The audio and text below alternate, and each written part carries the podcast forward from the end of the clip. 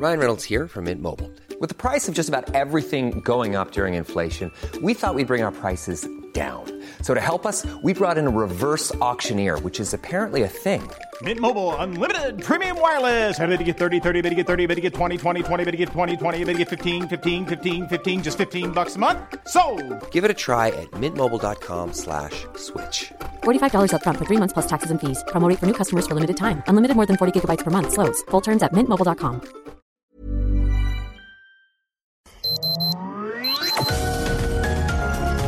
Heraldo Media Group presenta Sergio Sarmiento y Lupita Juárez.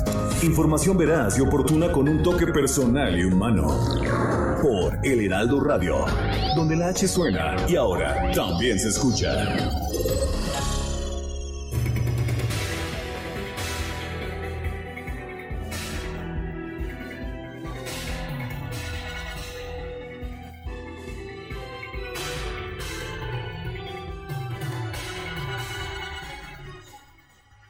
Autoridades del gobierno de Quintana Roo detuvieron este martes a la presunta pareja sentimental de Victoria Esperanza Salazar Arriaza. Sí, esta mujer salvadoreña que fue, que fue muerta por policías de Tulum. El hombre de nacionalidad mexicana es señalado de haber abusado física y sexualmente de ella y de cuando menos una de sus dos hijas. El presidente de El Salvador, Nayib Bukele, quien había adelantado que el caso era peor de lo que pensábamos, informó que la hija mayor de Victoria no ha sido localizada. El mandatario salvadoreño también adelantó que hay más datos sobre el hecho, probablemente otro agresor cuando podamos revelarlo, lo haremos, eso es lo que dijo Bukele, quien puntualizó, quien señaló que Victoria había denunciado a este hombre hace una semana sin que las autoridades actuaran en su momento. El gobernador de Quintana Roo, Carlos Joaquín, dio a conocer la captura de esta persona tras un operativo realizado por autoridades de la Fiscalía General del Estado. Victoria era originaria del Salvador y llegó a vivir a México hace tres años. Según el Instituto Nacional de Migración, la mujer era ya residente permanente por razones humanitarias había obtenido el reconocimiento de la con calidad de refugiada con el documento 1159-8479 del 6 de marzo del 2018. Usted recordará que este sábado pasado policías municipales de Tulum la sometieron en la vía pública después de que ella pues estuvo actuando de forma extravagante, golpeando, eh, golpeando gente, este, haciendo pues un desorden dentro de una tienda en el interior de un Oxxo. Al salir fue detenida y en esta detención, en esta detención le fue rota, le fueron fracturadas las vértebras, algunas vértebras y perdió la vida. La mujer tenía 36 años. Son las 7 de la mañana con dos minutos. Hoy es miércoles 31 de marzo de 2021. Yo soy Sergio Sarmiento Quiero darle a usted la más cordial bienvenida a El Heraldo Radio. Lo invito a quedarse con nosotros. Aquí, aquí, aquí estará bien informado, por supuesto, pero también podrá pasar un rato agradable, ya que si la información lo permite, a nosotros nos gusta darle su lado amable. Guadalupe Juárez, ¿cómo estás? Buenos días. Hola, ¿qué tal? Sergio Sarmiento, muy buenos días para ti, buenos días para nuestros amigos del auditorio. Pues muy contenta de estar esta mañana con ustedes, saludándolos desde esta hermosa cabina del Heraldo Radio en una mañana espectacular. ¿Has escuchado aquella canción de Una mañana de José José? No, hombre, pues así, así ni más ni menos que mañana tan más bonita la que presenciamos el día de hoy. Lo que noté es menos, menos eh, tránsito, menos circulación de vehículos, así que me imagino que muchos, pues ya poco a poco yéndose de vacaciones y mañana y pasado, pues totalmente, ¿no? Mucha gente que deja de, de laborar en algunas oficinas, de tener muchas actividades, así que, bueno, pues estaremos viendo seguramente menos tránsito vehicular. Y les tengo información que tiene que ver con este informe del presidente López Obrador el día de ayer el informe de 100 días de su tercer año de gobierno. Ustedes saben que todos los días tiene una conferencia mañanera, pero bueno, pues al presidente le gusta eh, tener este, este tipo de encuentros, este tipo de informes con funcionarios ahí que vimos el día de ayer de su gobierno. Y desde la ex capilla de la emperatriz, allá en Palacio Nacional, ofreció este informe trimestral. ¿Qué fue lo que dijo? Bueno, pues reiteró que se van a respetar los contratos petroleros con las empresas, aunque no se darán nuevas concesiones. El mandatario lanzó un reconocimiento a las Fuerzas Armadas, además de que recalcó que se ha controlado la inflación, que no se ha devaluado el peso, que no ha habido nuevos impuestos y no ha aumentado, escuche usted, ¿eh? escuche, no ha aumentado el precio de las gasolinas. Bueno, pues es lo que dice el presidente. El López Obrador destacó que la epidemia de COVID va a la baja en el país y que en abril pues ya se terminará de vacunar a los adultos mayores. Había prometido que justo hoy, ¿verdad? Ya tendría a todos los 16 millones de eh, adultos mayores vacunados. Pues esto no es así. Después dijeron que en abril. Vamos a ver, ojalá, ojalá que sí. Eh, sobre el tema del robo de combustible, mencionó que se redujo en 95%, los homicidios en 1.6%, el robo de vehículos en 40%, el secuestro en 38%. Y bueno, pues eh, el presidente también habló de los feminicidios, aunque le dedicó pues eh, muy pocos minutos. Dijo que los feminicidios aumentaron 8.5% en su gobierno. Dijo que hay 11 delitos considerados como pues delitos de, de mayor impacto, pero solo dos han presentado aumentos. El feminicidio que creció 8% y la extorsión que aumentó en 21% comentó que el cumplimiento de la ley se ha realizado en el país sin violaciones a los derechos humanos y sin racismo, parte de los puntos que tocó el presidente el día de ayer que lanzó este reconocimiento a las Fuerzas Armadas, muy importante parte de lo que dijo, ¿no? Que el país no está militarizado, esto fue lo que señaló, como algunos han señalado, que por el contrario el apoyo de las fuerzas en distintas tareas lo que muestra es la lealtad del ejército. Esto parte de lo que mencionó, ya estaremos platicando con más detalles. Bueno, y más de 2.300 políticos, artistas, escritores, dirigentes partidistas, gobernadores, abogados, activistas y empresarios exigieron respeto a la autonomía del Instituto Nacional Electoral, luego de que pues ha habido ataques, ataques importantes en contra de esta institución. Estos intelectuales aseguraron que el INE es patrimonio de la democracia en México y que gracias a esa institución se han logrado elecciones limpias, competitivas y con equidad. Aseguraron que todas las resoluciones del órgano electoral son tomadas por un grupo colegiado designado por la Cámara de Diputados de manera plural. Agregaron que nadie puede pedirle que deje de aplicar las leyes, que a eso está obligado el INE. Exigieron a todos los actores políticos a que, respete que, respeten las reglas electorales. Entre los personajes que firmaron este comunicado se encuentran José Woldenberg, el expresidente del IFE, usted lo recordará, Guadalupe Acosta, eh, Sergio Aguayo, Héctor Aguilar Camín, César Astudillo, Javier Corral, Gustavo de Hoyos, Carlos Elizondo Mayer Serra, Enrique Krause, Luis Carlos Ugalde, quien fue también presidente del IFE, Jesús Zambrano, quien es el líder del PRD, y muchos otros. Son las 7 de la mañana con 8 minutos. Vamos a la frase del día.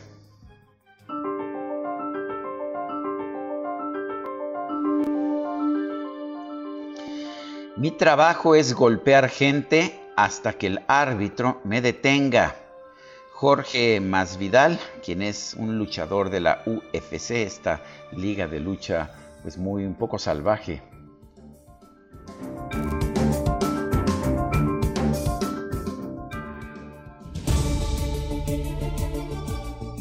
Bueno, y las preguntas, ayer preguntábamos por quién votaría hoy para diputados para Morena, PT y Partido Verde nos dijeron 5.9%.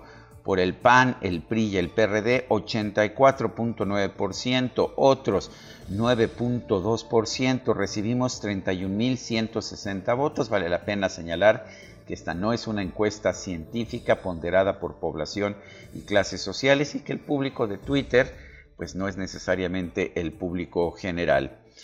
Esta mañana ya coloqué en mi cuenta personal de Twitter la siguiente pregunta. ¿Deben los ciudadanos defender al INE?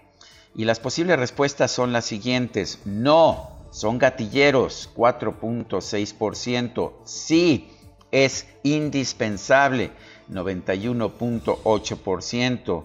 Y que se lo den a Bartlett, 3.5%. En 31 minutos hemos recibido 1.421 participaciones. Las destacadas del Heraldo de México. Y está con nosotros aquí en la cabina Itzel González con las destacadas. ¿Cómo estás, Itzel? Muy buenos días. Lupita, Sergio, amigos, muy buenos días. Excelente miércoles, mitad de semana, estirando la liga, estirando la quincena, porque ya pensábamos que no llegábamos. ¿Y qué tal? Pero ya, ¿verdad? Ya estamos a 31 de marzo, se nos acaba el mes. Ojalá. Hoy cae. Hoy, cae. Hoy o mañana pero ojalá que sea hoy porque ya mañana muchos, muchos descansan a partir de, bueno, esta tarde salen de trabajar y ya mañana y pasado no. No sé cómo viste la vialidad. Yo mucho menos actividad que el día de ayer. Flojita, flojita. ya nada más uno o dos automóviles circulando por, Bueno, también nuestras horas no son las horas del tráfico. las horas en las que nos desplazamos no, no están tan concurridas, pero, sí se, menos, ¿verdad? Así es. Y Quique también lo comprobó. Qué rico, que descansen, que, descansen. Váyanse a sus casas, ¿eh? Es, enciérrense un poquito. Cuidado con la tercera ola. Sergio Lupita, amigos, mucha información que se publica esta mañana en el Heraldo de México. Y antes que llegue la tabla, vámonos con las destacadas.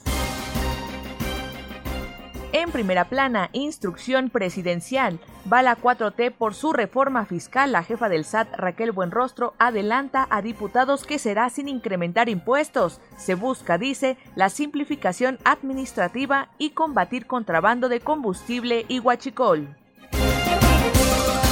País, informe AMLO destaca su política energética. A 100 días de su tercer año de gobierno, el presidente afirma que reforma eléctrica busca reparar daños de la administración anterior. Ciudad de México, Sheinbaum nominada entre las mejores. La mandataria capitalina compite por ser la alcaldesa más destacada del Orbe por su manejo de la pandemia. Ya lo adelantábamos ayer. Ya lo adelantábamos y hoy en el Heraldo Impreso. Así es. Estados Chiapas, Guatemala admiten descuido militar, liberan a elementos retenidos en el sur, se llegó a acuerdo de reparación por homicidio. Orbe en Brasil purga en gabinete Jair Bolsonaro relevó ayer a la cúpula de las Fuerzas Armadas. Meta, Liga Mexicana de Béisbol, renace la liga. Horacio de la Vega, titular del torneo mexicano, promete una campaña de novedades tras la cancelación en 2020. Y finalmente, en mercados por internet compran más equipo médico. Mercado Libre dice que subió 600% la venta de artículos para la salud. Lupita, Sergio, amigos, hasta aquí las destacadas del Heraldo. Feliz miércoles. Igualmente, Itzel, muchas gracias. Muy buenos días. Son las 7 de la mañana con 12 minutos. Hoy es miércoles 31 de marzo del 2021. Ya es el último día del tercer mes del año. Ya, pues ya no es tan año nuevo, ya se nos está yendo este año. Y nosotros, siempre presentes, continuamos con la información. Vamos a un resumen. Este martes el presidente López Obrador presentó un informe eh, por los primeros 100 días del tercer año de su gobierno. Destacó el trabajo de las Fuerzas Armadas y señaló que durante su gestión solo dos delitos de alto impacto han crecido, el feminicidio y la extorsión. En suma, de 11 delitos considerados como de mayor impacto, solo dos han presentado aumentos. El feminicidio, que creció en 8.5% y que posiblemente antes no se clasificaba como ahora, y la extorsión que aumentó en 21%. Bueno, y que posiblemente antes no se clasificaba como ahora, pues no, lo dijo desde la mañanera y ya le mencionaron que no, que el delito de feminicidio está clasificado así desde el año 2012. Bueno, por otra parte, el presidente aseguró que México ya va saliendo de la crisis generada por la pandemia de COVID-19. Sí, esto fue lo que dijo, que México ya va saliendo de la crisis generada por COVID-19, por lo que estima que para mediados de este año la economía se encuentre en los niveles previos a la emergencia sanitaria. El pronóstico de crecimiento para este año ha ido subiendo y ahora hasta los más precavidos aceptan que será del 5%. En mi opinión, a mediados de este año nuestra economía habrá recuperado los niveles previos a la pandemia. Vale la pena señalar que si cayó la economía 8.5% el año pasado, para que en junio estemos a niveles previos de la pandemia, tendríamos que tener pues una tasa de crecimiento anual de 17% en los seis meses. Eh, pues nadie que yo conozca está previendo ese, ese crecimiento. Se me hace que le informaron mal al presidente. A lo mejor vamos a, bueno, es muy probable que tengamos un rebote estar en los niveles previos de la pandemia eh, realmente es absolutamente imposible. El primer mandatario reafirmó que en cuanto concluya la vacunación contra el COVID-19 en adultos mayores, va a comenzar la inmunización de maestros con el objetivo de que se retomen las clases presenciales antes de que termine el actual ciclo escolar. Además, inmediatamente después de concluir con la población adulta, vamos a vacunar a los trabajadores de la educación, tanto del sector público como del sector privado, para reiniciar clases presenciales, de ser posible antes de terminar el ciclo escolar. Bueno, y por otra parte, el director de la Comisión Federal de Electricidad, Manuel Bartlett, consideró que las diversas impugnaciones que se han presentado en contra de la reforma a la ley de la industria eléctrica representan un show de amparos. Esto fue lo que dijo ayer, por cierto, el presidente mencionó que hay que fortalecer a la Comisión Federal de Electricidad y que no es posible, ya no es posible que sea una comisión ninguneada. La jefa del Servicio de Administración Tributaria, el SAT, Raquel Buenrostro, señaló que por instrucciones del presidente va a comenzar a trabajar en la reforma fiscal que se va a presentar en el segundo semestre del 2021, pero dijo que esto no será necesariamente un alza de impuestos, Dice que estará enfocada a la simplificación administrativa y al combate a la evasión. Bueno, pero pues parece que le corrigieron la plana. El secretario de Hacienda Arturo Herrera aclaró que la reforma fiscal será preparada por la dependencia a su cargo y que el SAT solo se encargará de la cuestión administrativa pero la política tributaria se hace del lado de Hacienda. Y el presidente nos dio instrucciones muy precisas, pero además las acordó con los gobernadores en la reunión de, San Luis Potosí de Conago, porque hay que recordar que el sistema tributario mexicano no tiene implicaciones nada más para el gobierno federal, tiene implicaciones muy, muy importantes para los estados. El dirigente nacional de Morena, Mario Delgado, acudió a la sede del Instituto Nacional Electoral, sí, donde dice que están los gatilleros del PRIAN para entregar recursos de impugnación en contra de la cancelación de 30 candidaturas de su partido. No vamos a sustituir a nadie hasta que no se resuelvan los juicios.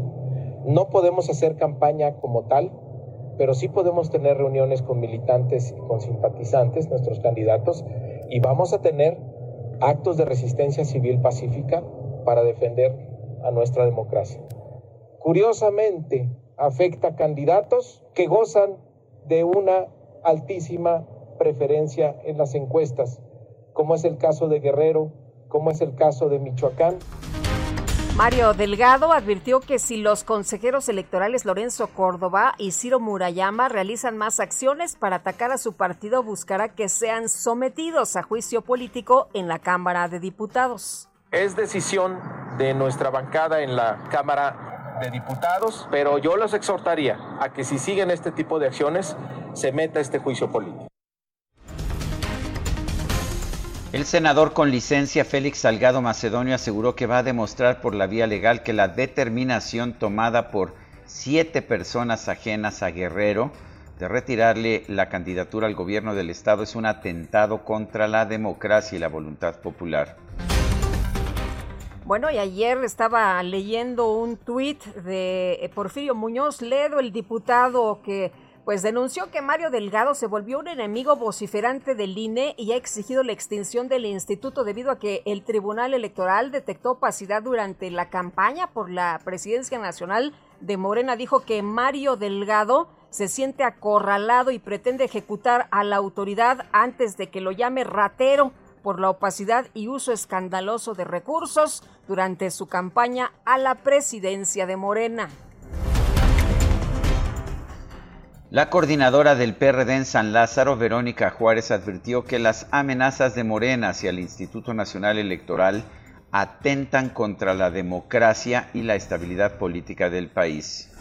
Y el Departamento de Estado de la Unión Americana documentó que la directora de Notimex, San Juana Martínez, ha utilizado su cargo para hostigar e intimidar a personas críticas al gobierno federal.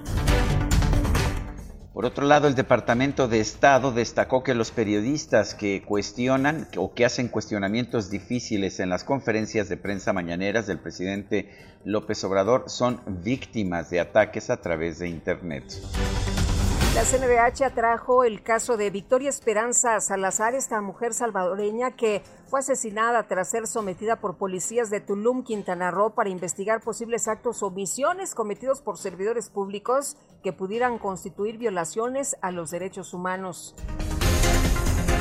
Diversos organismos internacionales como la ONU Mujeres y la Oficina en México del Alto Comisionado de Naciones Unidas para los Derechos Humanos lamentaron la muerte de Victoria Esperanza y exigieron una investigación eficaz en este caso.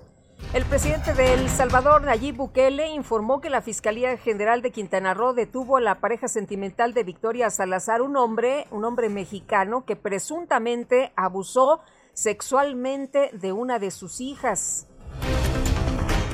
La Secretaría de Relaciones Exteriores anunció que va a brindar apoyo legal para repatriar el cuerpo del ciudadano guatemalteco Elvin Mazariegos, quien murió luego de que elementos militares le dispararon en un retén instalado en Mazapá de Madero, allá en Chiapas.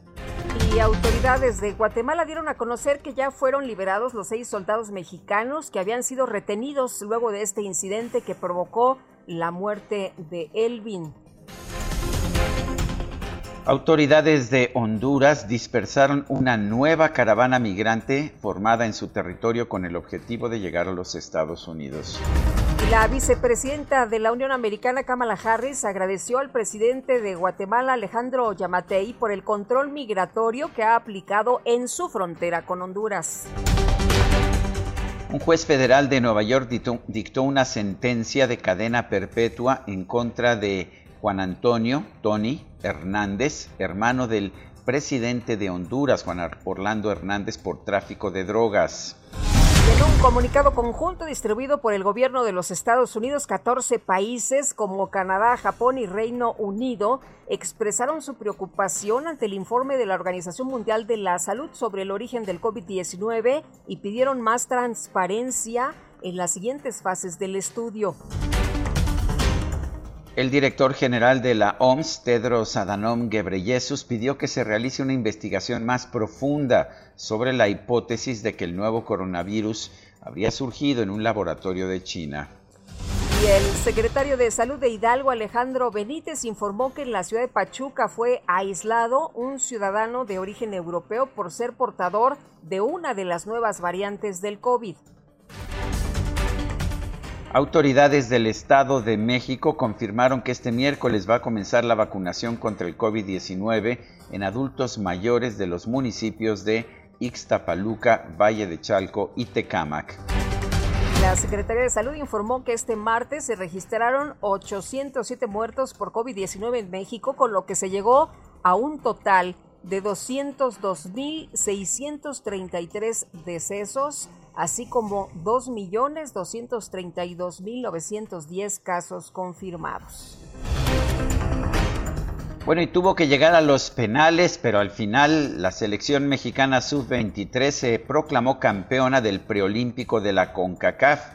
Derrotó, derrotó a la selección de Honduras después de un empate 1 a 1 en tiempo reglamentario y en tiempo extra, la derrotó en penales 5 a 4. Son las 7 con 24, vamos a escuchar esta música.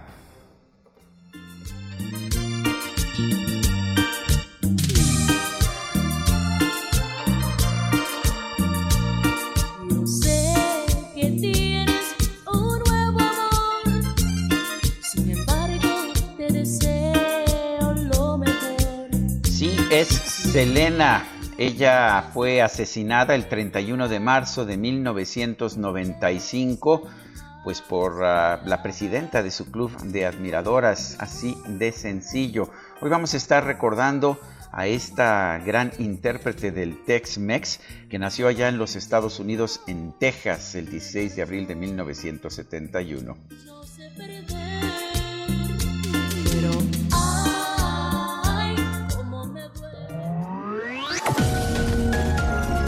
Sergio Sarmiento y Lupita Juárez quieren conocer tu opinión, tus comentarios o simplemente envía un saludo para hacer más cálida esta mañana. Envía tus mensajes al WhatsApp 5520 109647.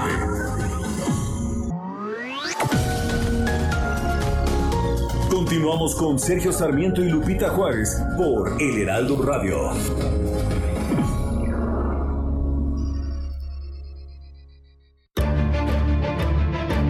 Octavio Paz nació en la Ciudad de México un día como hoy de 1914. Fue un poeta, ensayista y diplomático mexicano.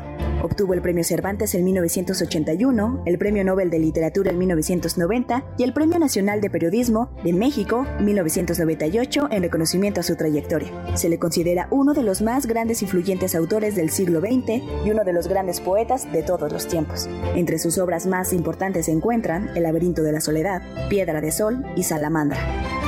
Amar es combatir. Si dos se besan, el mundo cambia, encarnan los deseos, el pensamiento encarna, brotan alas en las espaldas del esclavo, el mundo es real y tangible, el vino es vino, el pan vuelve a saber, el agua es agua. Amar es combatir, es abrir puertas, dejar de ser fantasma con un número a perpetua cadena condenado por un amo sin rostro. El mundo cambia si dos se miran y se reconocen. Amar es desnudarse de los nombres. Estudió en las facultades de Leyes y de Filosofía y Letras de la Universidad Nacional Autónoma de México. En junio de 1937 contrajo matrimonio con la escritora Elena Garro y abandonó sus estudios académicos para realizar junto a su esposa un viaje a Europa que sería fundamental en toda su trayectoria vital e intelectual. En la década de los años 50 fue encargado de negocios de México ante Japón y entre los años de 1962 a 1968 fue embajador de México ante India. Ese año, cuando tuvo lugar la masacre de Tlatelolco en protesta, renunció a su cargo, dejando claro sus diferencias con el gobierno de Gustavo Díaz Ordaz. Octavio Paz fue el único que se atrevió a hacerlo. El 19 de abril de 1998, a sus 84 años de edad, murió en la casa de Alvarado, ubicada en el barrio de Santa Catarina, Coyoacán.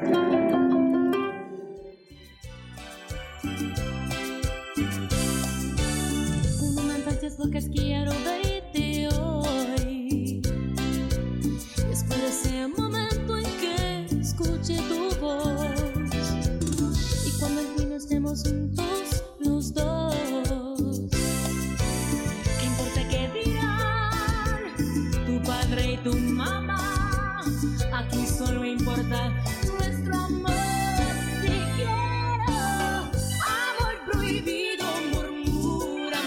Seguimos escuchando música de Selena, una mujer pues que curiosamente tuvo un impacto enorme en la música mexicana a pesar de haber nacido en Texas y a pesar de que no hablaba bien el español la tuvieron que, le tuvieron que enseñar mejor el español, a pronunciarlo mejor para poder hacer estas interpretaciones como amor prohibido.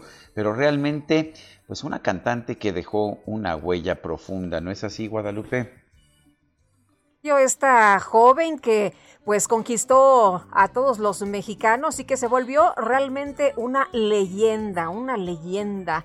Esta eh, joven que, luchó mucho, eh, una familia muy, muy dura, ¿no? Con un padre, pues realmente muy de carácter muy fuerte y pues esta chava que logró en su corta vida conquistar a través de su talento, de su voz y de su música. Hoy aquí ya están bailando los chavos, así que pues qué bueno, qué bueno que, podamos disfrutar la música de Selena. Y tenemos mensajes esta mañana. Hola Sergio Lupita, buenos días, que les vaya bien. Yo aquí alistándome para salir a trabajar y llegando a sintonizar el noticiario. Que estén bien, Norvac 50.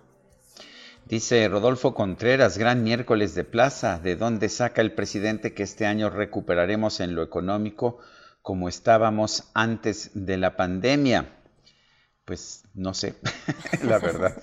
O sea, creo que no se da tuvo cuenta. cuentas muy alegres el día de ayer, ¿no? Sí, que creo que no se da cuenta realmente de lo que habría que hacer para pues estar en el pues en junio del 2021 al nivel que estábamos en diciembre del del 2019 es realmente muy difícil. Bueno, yo diría es imposible.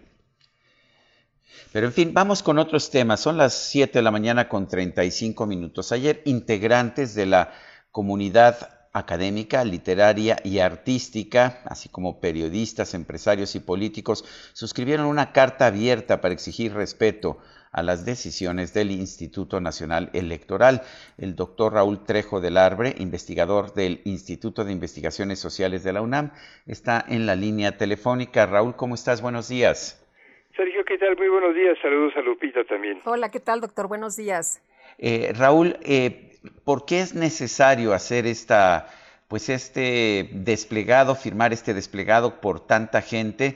¿Y cuál piensas que pueda ser la reacción del presidente, que pues siempre ha dicho que quienes eh, se oponen a sus designios son conservadores y neoliberales y corruptos? Pues yo creo que precisamente por eso hace falta eh, pues emprender esfuerzos como estos, decir que la sociedad mexicana o sectores muy amplios dentro de ella no piensan como el presidente de la República y sobre todo que resulta muy preocupante la falta de respeto hoy en día, Sergio y Lupita, de la Constitución mexicana. Eh, el Instituto Nacional Electoral es una institución que nos costó a los mexicanos mucho trabajo edificar el INE, las reglas para las elecciones. Hay que recordar cómo eran las elecciones en México hace no demasiadas décadas y después de un proceso de discusión, de acercamientos, de, transición eh, hacia la democracia, como algunos le hemos denominado, el Instituto Nacional Electoral y otras instituciones autónomas son parte de un entramado institucional que permite que muchas tareas que antes eran concentradas por el gobierno ahora sean realizadas por organismos que tienen más confianza y sobre todo más independencia y que permite que haya, en el caso de las elecciones, reglas de competencia, haya transparencia, haya equidad. Todo esto está en riesgo en los ataques al INE. Eh, al INE se le descalifica por aplicar la ley en distintos casos recientes eh, los eh, consejeros electorales no inventaron las reglas que tenemos hoy, no hacen sino aplicarlas y por aplicarlas hay una andanada de descalificaciones que es realmente muy preocupante. Creo que están en riesgo el INE, las instituciones autónomas y en alguna medida, en parte también, el orden constitucional que tenemos hasta ahora.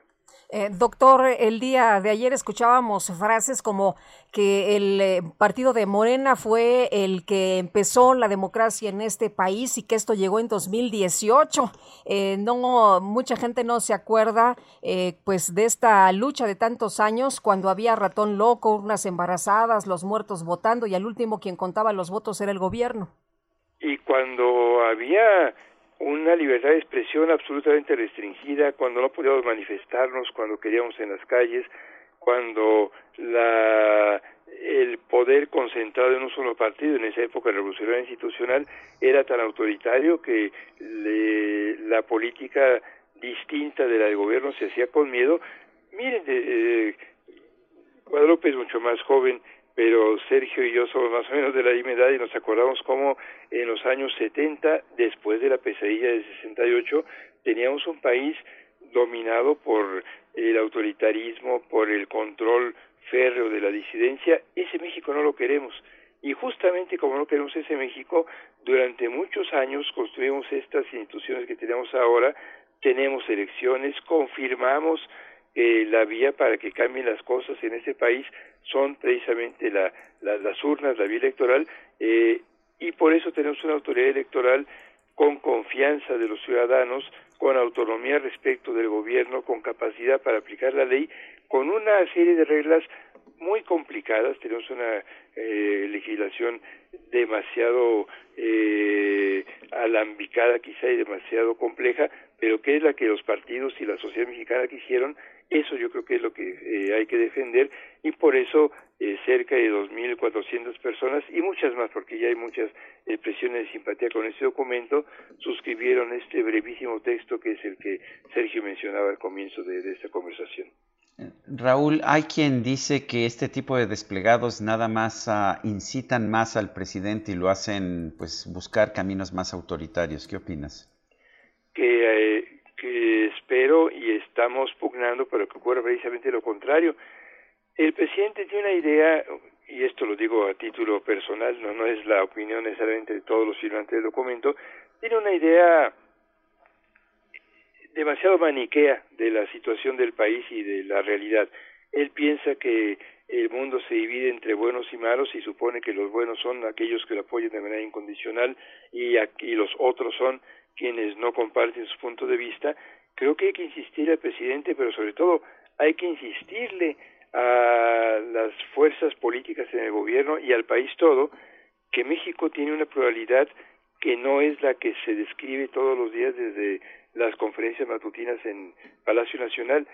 México no es de un solo color, México no tiene una sola versión ni visión sobre los asuntos públicos y por eso eh, esta pluralidad es muy importante defenderla y expresarla.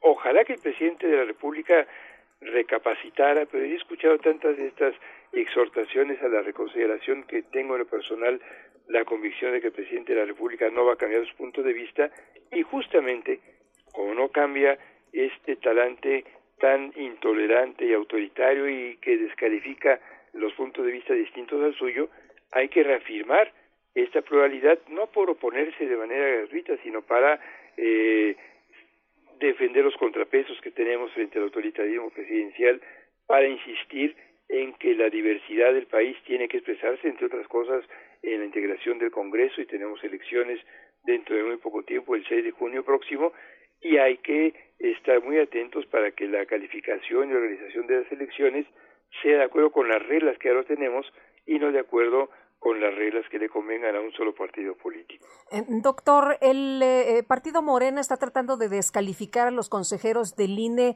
¿cree usted, porque puede perder en algunas pues posiciones fuertes que tiene para el 6 de junio? A Morena no le ha gustado alguna decisión reciente del Instituto Nacional Electoral, no le gustó la aplicación de la Constitución en el asunto de la sobrerepresentación, que eh, una mala interpretación de esta regla constitucional ha permitido que Morena tenga hoy muchos más diputados de los que tiene derecho. El, el porcentaje de diputados que tiene Morena y sus aliados en la Cámara eh, de, de, esta índole es mucho mayor al 8% máximo después de contados los votos que permite la Constitución. El INE aplicó la regla constitucional y Morena pues naturalmente se disgustó.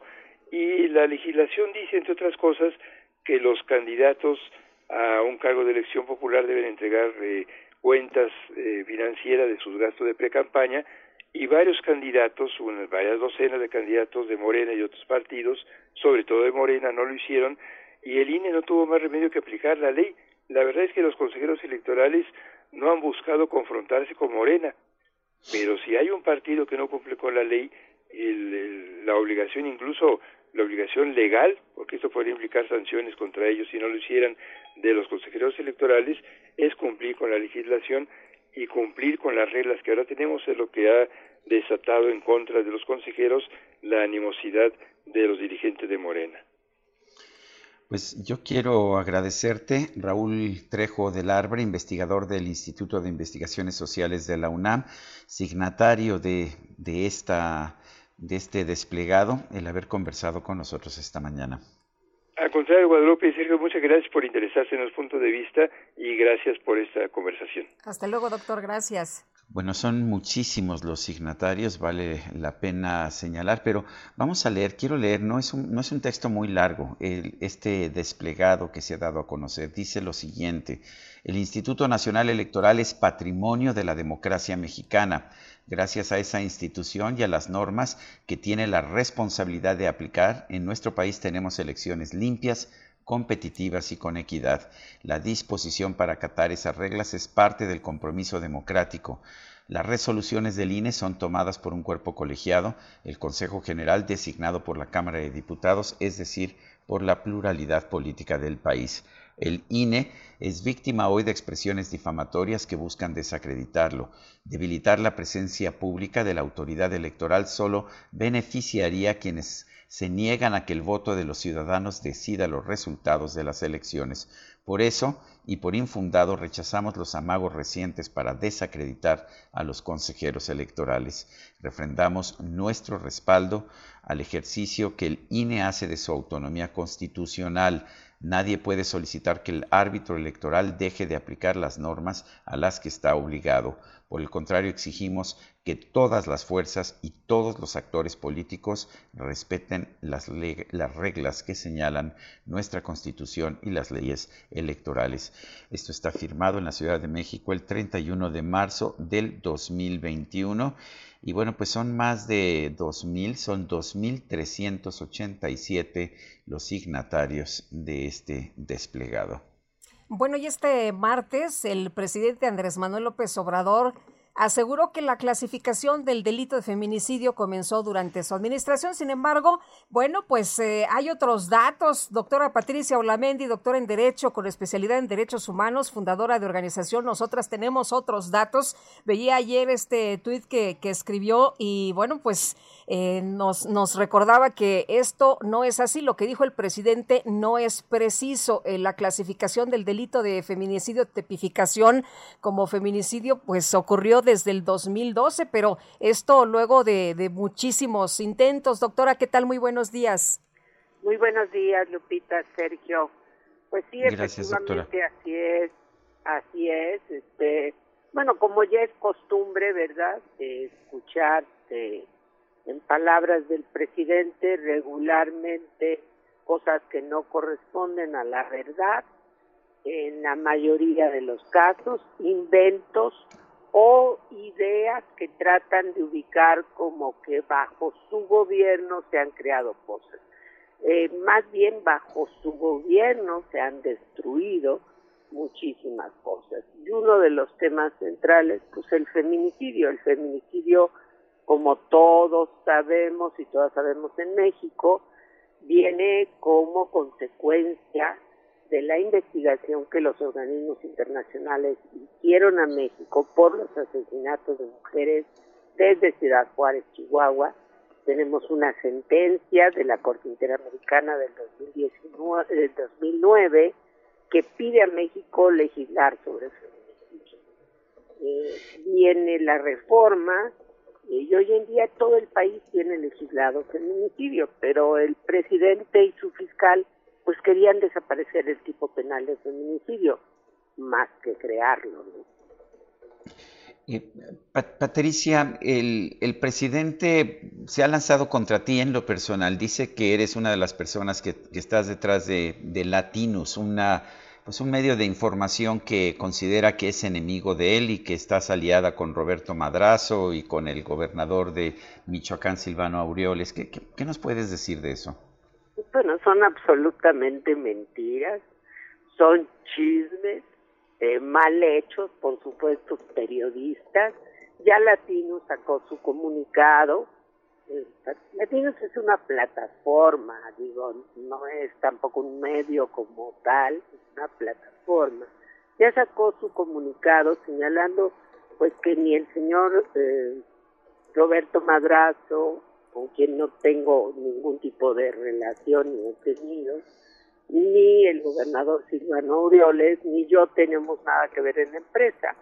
Yo creo que es parte, el problema del señor presidente es que desde su púlpito acostumbra denostar, agredir, abusar del poder y señalar a las personas. Y solamente me gustaría que la gente tenga claridad. El señor es el presidente de la República y yo soy una abogada que vivo de mi trabajo. Entonces el hecho que el señor presidente desde el púlpito diga que yo formo parte de una confabulación tremenda y demás y que formo parte de un grupo que se beneficia del ejercicio y de la corrupción y no sé cuántas tonterías más, pues es mentira, porque yo tengo desde el 2005, 2005 que no he ocupado ningún cargo público. Mis últimos trabajos formales fueron para la Organización de las Naciones Unidas eh, y desde hace tiempo me dedico directamente a mi despacho en el ejercicio de mi profesión como abogada y de eso vivo y curiosamente yo sí pago impuestos a diferencia de muchas de las personas que están cercanas a su grupo. Eh, doctora, eh, lo que buscan estas eh, declaraciones del presidente es distraer de temas como dar justicia a mujeres como Basilia, agredida sexualmente por Félix Salgado Macedonio. Pues lo que busca es descalificar a todo mundo, descalificar cualquier denuncia real, verídica, eh, y lo que busca al final de cuentas lo que ha buscado desde el inicio, atacar a las mujeres, atacar al feminismo, denostar nuestro trabajo, porque hemos salido a decir con toda claridad lo que en verdad está pasando en el país. Y le dijimos desde un inicio que estaba creciendo la violencia. Un dato relevante que creo que son significativos los datos es que al inicio de este gobierno en promedio había nueve, ocho puntos y tantos eh, asesinatos de mujeres diariamente. Hoy estamos prácticamente en once. El índice de impunidad de los feminicidios es del 98%, es decir, prácticamente ninguno se investiga. Y lo peor del caso es que tenemos ninguna eh, política en materia de prevención, creció la violencia familiar, 220 mil carpetas de investigación se hicieron el año pasado, 67 mil mujeres fueron agredidas con armas de fuego, sufrieron traumatismos, eh, fueron eh, heridas de diferente manera y no se tomaron medidas de protección. Entonces lo que al presidente le molesta pues es que estemos insistiendo en una realidad y segundo que nos atrevamos a defender a víctimas. Y bueno pues si no no hay gente en su gobierno que lo hace porque además hay que decirlo el presidente redujo o eliminó el mayor número de recursos a las organizaciones de la sociedad civil pero también a programas centrales de apoyo, protección y prevención de la violencia. Esta es una realidad. Entonces no quiere que nadie diga nada de lo que en verdad está pasando en México. Y esto le molesta y haciendo gala del ejercicio abusivo de poder, se lanza desde el púlpito con una sarta de tonterías atacar a todo mundo. O sea, como, como si en realidad también el presidente tiene que tener claro que no todo mundo está dispuesto a soportar ese abuso de poder. Patricia, dice el presidente que el feminicidio creció 8.5%, pero que posiblemente antes no se clasificaba como ahora. Me pareció extraño el uso de posiblemente. Ya en la mañanera había dicho que el feminicidio se empezó a, tipificar como feminicidio en su sexenio, pero no es así, ¿verdad? No, no es, no es así. Desde el 2012 se empezó a clasificar. El problema que tenemos en el país con materia de feminicidio es que todavía los gobiernos estatales eh, siguen insistiendo en una clasificación incorrecta. Una parte de asesinatos de mujeres la consideran feminicidio y otra parte, regularmente la que está ligada al crimen organizado, lo siguen manejando como homicidio doloso. De ahí que estados como Guerrero diga, tenemos 100 feminicidios, pero hay 200 o 180 homicidios dolosos. Entonces, eso hace que exista una un conteo irregular de los asesinatos de mujeres. Y lo que buscan sobre todo los estados es ocultar las cifras reales de feminicidio y eso queda claramente demostrado en la recolección de datos que hace el Secretariado Ejecutivo del Sistema Nacional de Seguridad Pública. Eh, doctora, el eh, presidente inauguró hace unos días este foro Generación Igualdad y bueno, pues afirmó que en nuestro país no hay tolerancia para el machismo ni impunidad, se castigan los crímenes de odio y los feminicidios. ¿Qué, qué piensa usted cuando escucha al presidente hacer este tipo de declaraciones? Bueno, pues mira, la verdad es que afortunadamente gracias a las redes sociales y a los medios de comunicación, hoy el mundo tiene perfecta claridad de lo que pasa en México en materia de violencia y, e impunidad. Entonces, que el presidente salga con un discurso de esa naturaleza en un foro principalmente convocado para organizaciones de la sociedad civil, pues lejos de tener una buena recepción, pues confirma lo que todo mundo dice en el sentido de pues las cosas en México están muy graves y por otro lado el presidente pues sigue diciendo mentiras. Sergio Sarmiento y Lupita Juárez quieren conocer tu opinión, tus comentarios o simplemente envía un saludo para hacer más cálida esta mañana. Envía tus mensajes al WhatsApp 5520 109647.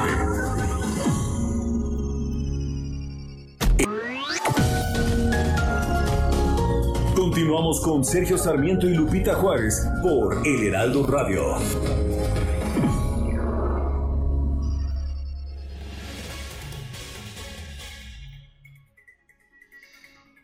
Bueno, pues eh, tuvimos que irnos a corte, ya sabe usted que como tenemos tantas emisoras a lo largo y a lo ancho del país, pues tenemos que irnos a corte eh, independientemente de cualquier cosa.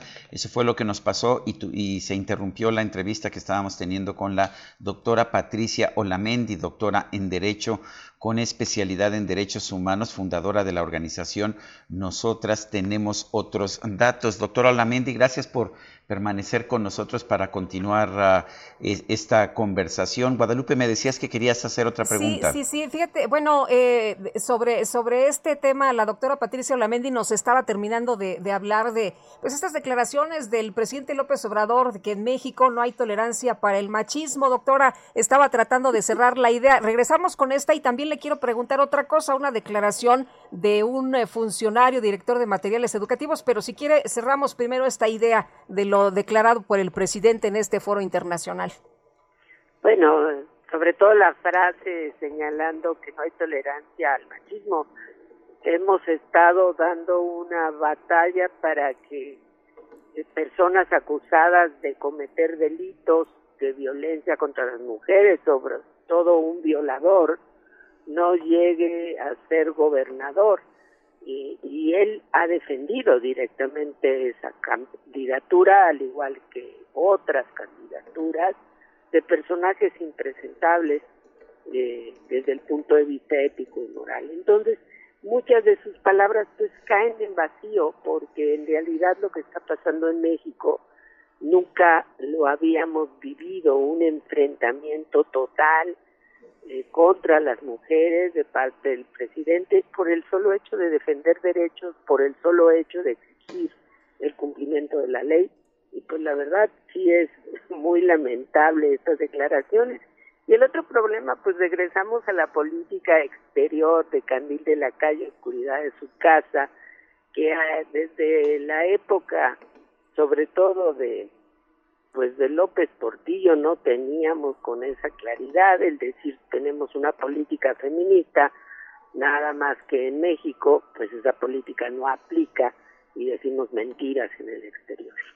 Eh, doctora, y sobre esta declaración de, de, Max Arriaga, el director de materiales educativos, él eh, decía que pues eh, sobre la emancipación de las mujeres, que no esperaran que su libertad llegara como un regalo, que nuestro presidente no engaña a las mujeres, que si quieren cambiar el sistema machista necesitan cultura y dos, educación y que si quieren ambas, pues hay que acudir a las bibliotecas públicas.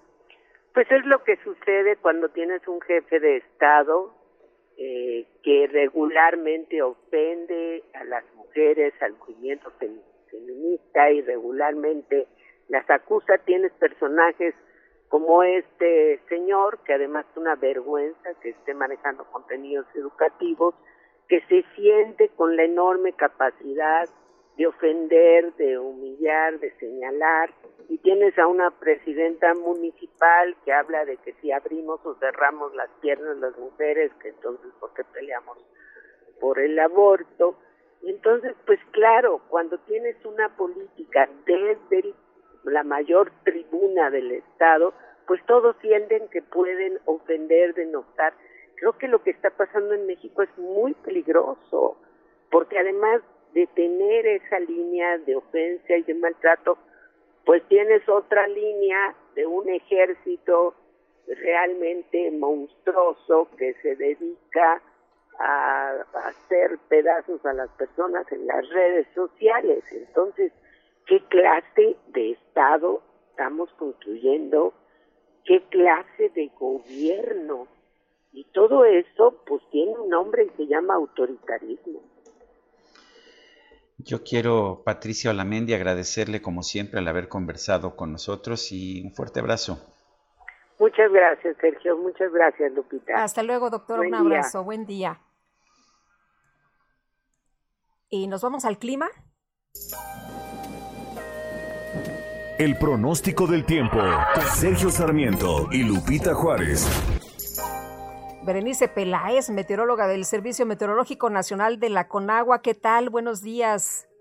Buenos días, Lupita y Sergio. Los saludo con gusto y les informo que este día el Frente Frío número 47 va a recorrer el norte y noreste del territorio nacional y en interacción con un canal de baja presión en el oriente del país va a provocar lluvias fuertes a puntuales muy fuertes en San Luis Potosí, Hidalgo, Puebla, Veracruz, Nuevo León y Tamaulipas, además de chubascos en Coahuila, Querétaro, Oaxaca, Chiapas y Tabasco.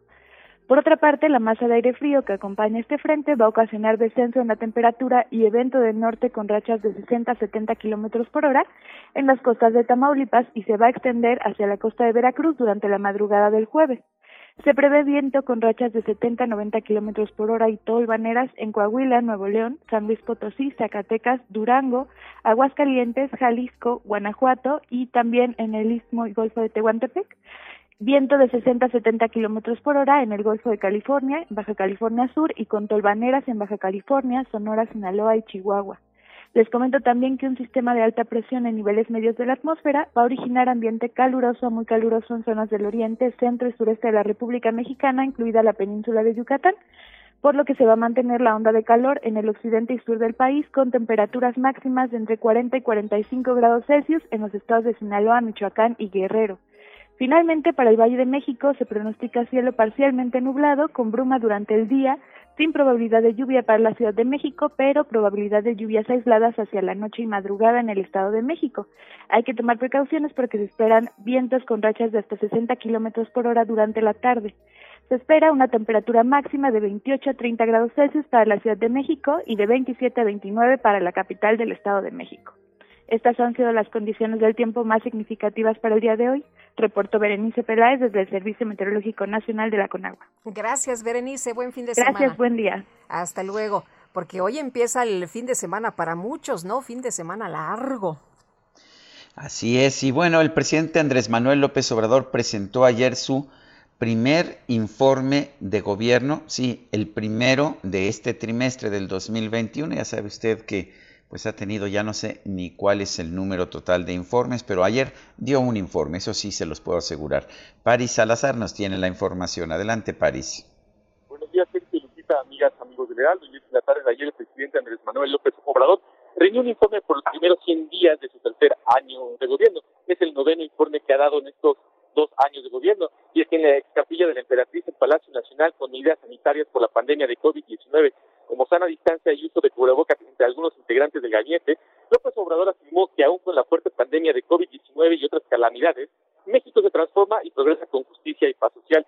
Señaló que la fórmula de gobernar con honradez y austeridad funciona, incluso en circunstancias de crisis. En un discurso de 38 minutos, el presidente dedicó 7 minutos para reconocer y agradecer el trabajo de las Fuerzas Armadas, el Ejército y la Marina en la construcción de la cuarta transformación. Afirmó que sin la lealtad de las Secretarías de la Defensa Nacional y de la Marina, sin su entrega al pueblo, no se tendrían los mismos resultados en seguridad, en desarrollo y en bienestar. López Obrador descartó que se esté militarizando el país y dijo que no se ha ordenado a las Fuerzas Armadas hacer la guerra a algún grupo u organización criminal. En la atención a la pandemia señaló que poco a poco se regresa a la normalidad, que aumenta el número de vacunas que se reciben y que hasta el momento han llegado al país 12.3 millones de vacunas y se han aplicado 7.4 millones de dosis. Dijo que se va a vacunar a los 15 millones de adultos mayores de 60 años y se reducirá el 80% de la mortalidad por COVID-19. Aseguró que la política energética de la cuarta transformación busca reparar los daños que causó la privatización del sector en la administración anterior, garantizar la autosuficiencia en la producción de combustibles y la electricidad, así como evitar abusos y tener el aumento de las tarifas. Dijo que la ley de la industria eléctrica fortalece a la Comisión Federal de Electricidad y que la ley de hidrocarburos permitiría tener mayor control de los recursos al gobierno federal. El presidente señaló que se terminan con la política de importar gasolinas en México y que se tendrá autosuficiencia energética en el año 2024 y que ya se están modernizando las tres refinerías se construye la refinería de Dos Bocas en Paraíso Tabasco. Dijo que se respetarán los contratos otorgados por la llamada reforma energética, pero no se entregarán nuevas concesiones. Indicó que no es justo que los consumidores de México paguen la luz con tarifas más elevadas que las corporaciones empresariales. Escuchamos al presidente López Obrador. Por ese motivo, se continuará fortaleciendo a la Comisión Federal de Electricidad, empresa pública que no puede ser ninguneada como lo hicieron los gobiernos neoliberales, dándole trato de segunda, mientras se otorgaban privilegios a empresas extranjeras como Iberdrola. López Obrador aseguró que la política de combate a la corrupción y la austeridad ha permitido ahorrar millones de pesos que se destinan a programas sociales, por lo que se ha tenido, no se ha tenido que contratar deuda pública. Digo que se han recuperado 538 mil empleos que se perdieron por la pandemia y que a mediados del año 2021 la economía habrá recuperado los niveles previos a la emergencia sanitaria. Pronosticó un crecimiento para el país este año del 5%. Dijo que los 11 delitos considerados de mayor impacto, solo dos han presentado aumentos, el feminicidio y la extorsión. Escuchamos al presidente López Obrador. De 11 delitos considerados como de mayor impacto, Solo dos han presentado aumentos. El feminicidio, que creció en 8.5% y que posiblemente antes no se clasificaba como ahora, y la extorsión, que aumentó en 21%. Todo este esfuerzo para conseguir la paz se ha llevado a cabo sin violaciones a los derechos humanos sin el involucramiento de las fuerzas federales en masacres. Afirmó que en lo económico y en lo social ya se va saliendo de la crisis, que la actividad productiva y comercial empieza a reponerse sin que se haya recurrido al endeudamiento, sin aumentar impuestos y sin gasolinazos. Esto fue lo que sucedió la tarde de ayer en Palacio Nacional. Sergio Lupita. Muchas gracias, Paris Salazar. Buenos días. Buenos días, sí. Bueno, pues eh, hay eh, interpretación del lenguaje sin palabras y vamos a platicar precisamente de este informe trimestral del 2021 del presidente Andrés Manuel López Obrador con Bárbara Tijerina, analista del lenguaje corporal. Bárbara, qué gusto saludarte esta mañana. Muy buenos días. Hola Lupita, muy buenos días. Hola Sergio, un gusto estar con ustedes. Bien, Bárbara, cuéntanos cómo viste al presidente en este enésimo informe de gobierno, cómo, cómo sentiste su figura, su, su lenguaje no verbal. Su lenguaje no verbal, mira, tengo que destacar antes que nada que ya sabemos que sí tiene un traje que sí le queda y que sí hay quien planche la camisa, porque en esas, en cuestión de imagen, la camisa, el traje, la corbata, casi podríamos decir que al estilo de Joe Biden. Estaba muy bien vestido ayer, institucional, eh, pues es un presidente que está en campaña y en este informe, que tan solo duró 38 minutos me parece, y en su mayoría fue leído. Entonces, no hay mucha expresión de emociones cuando estás leyendo un discurso, pero sí brincó cuando ves el video en cámara lenta. Hay dos temas que lo hacen levantar la mirada del discurso. Uno es cuando habla de las Fuerzas Armadas, sí les dio el reconocimiento, les dio la mirada y se ve que es un tema que tenía que tratar él. Y el otro tema que lo hizo hasta sonreír fueron las remesas. Esos dos temas lo movieron. Y bueno, las otras cosas que lo mueven pues son sus proyectos, ¿no? Cuando habla del tren Maya. Pero en general, pues yo lo vi como una mañanera más. Empezó criticando igual el neoliberalismo, eh, un discurso leído, al final se queda parado de alguna manera esperando aplausos. Eh, ahorita estaba de hecho tuiteando porque eh, pusieron de que Claudia Sheinbaum no dejaba de aplaudir y luego dejó de aplaudir y estaban haciendo referencia de Stalin. Stalin, el dictador que todos tenían miedo de ser el primero en dejar de aplaudir.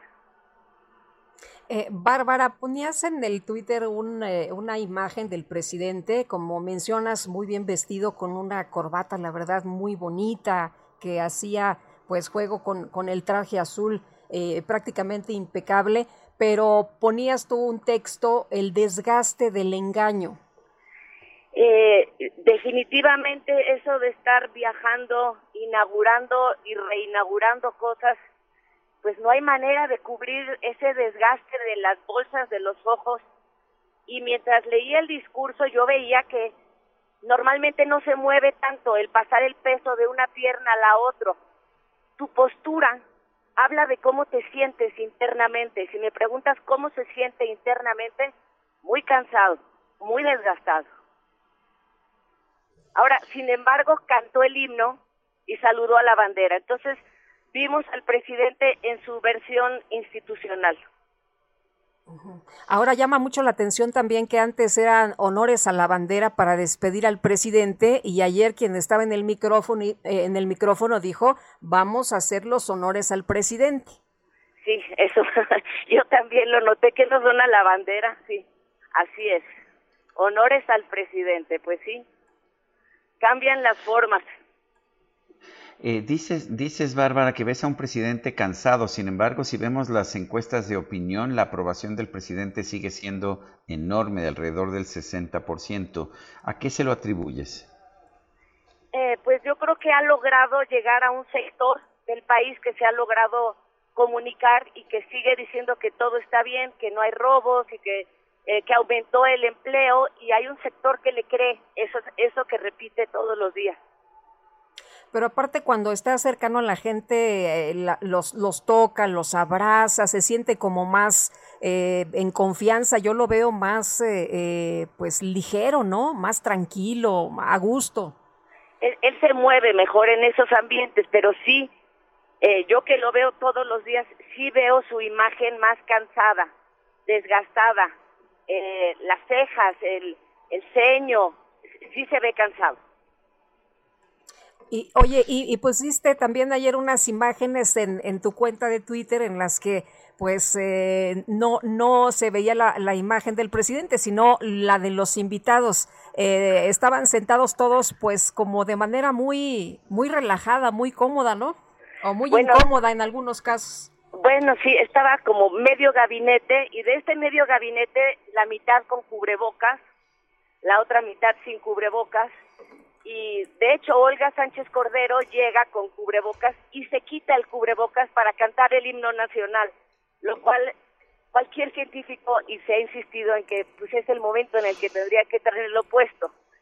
Y sí, en los sentados también se comunica, o sea, estaba Manuel Barlet pues con una postura, como te diré, el lenguaje no verbal se llama arrogancia, cuando se levanta el mentón, se recarga esa postura. Muy bien. Bárbara Tijerina, analista del lenguaje corporal, muchas gracias, como siempre, por platicar con nosotros. Un gusto, muchas gracias a ustedes. Hasta luego, buenos días. Bueno, y el presidente de la República, López Obrador, anunció que se va a vacunar contra el COVID-19 la próxima semana. Decirles que eh, me recomiendan los médicos que me vacune 254 mil, pero es el corte de las cuatro ya. De las cuatro, sí. Este, me vacuno la semana próxima.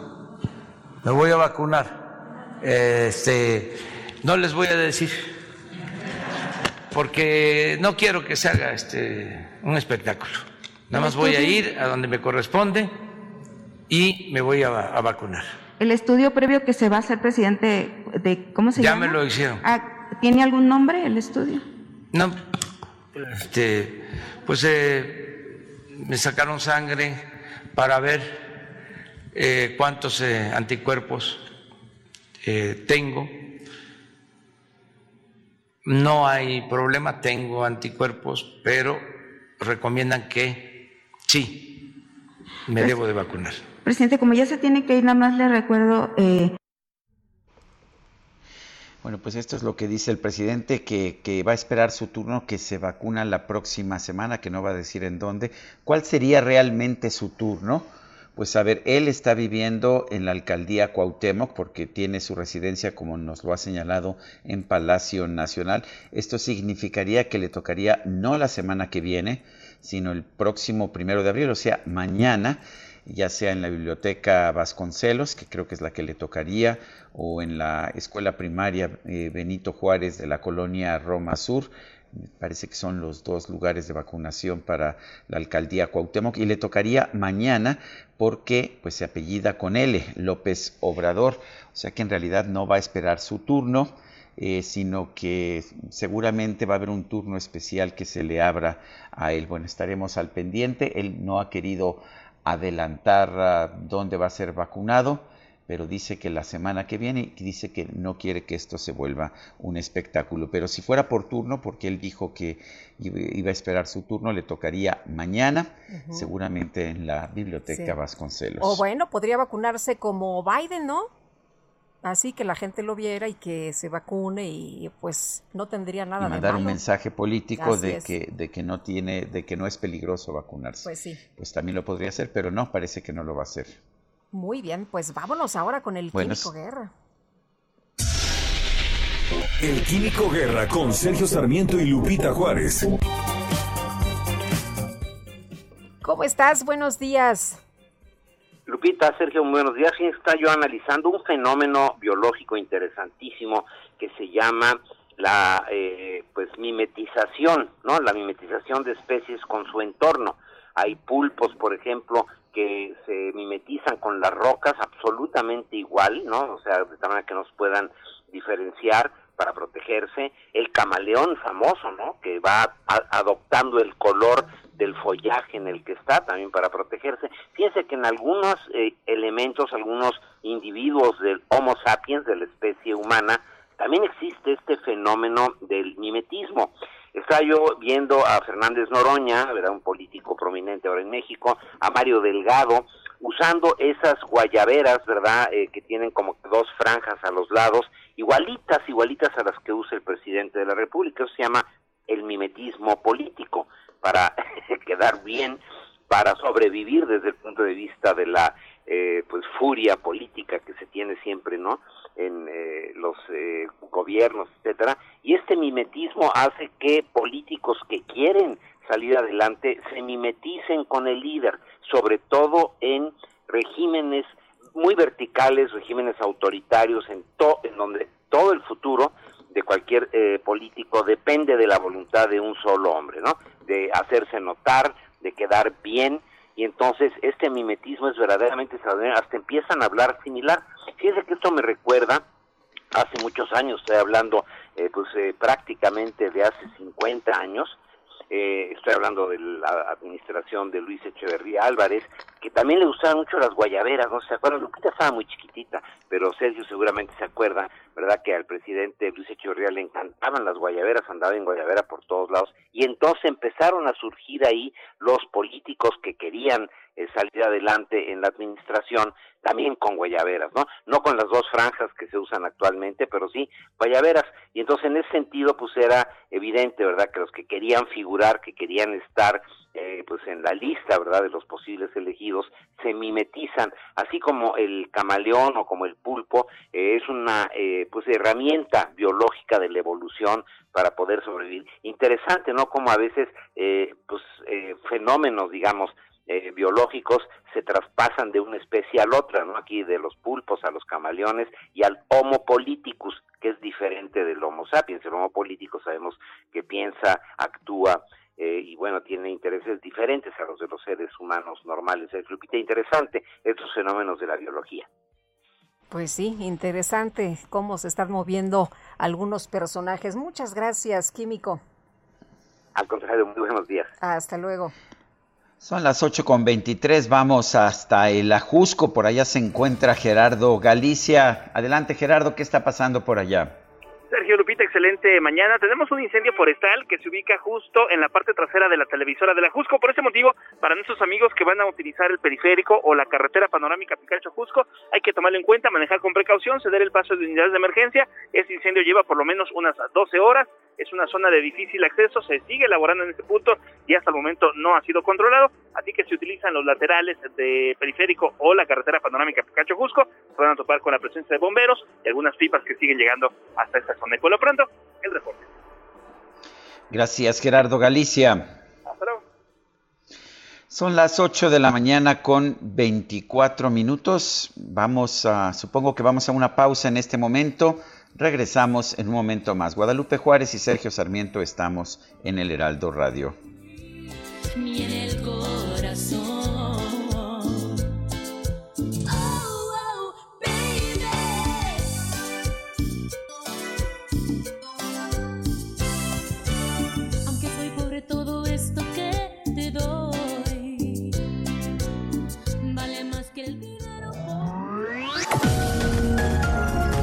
Sergio Sarmiento y Lupita Juárez quieren conocer tu opinión, tus comentarios o simplemente envía un saludo para hacer más cálida esta mañana.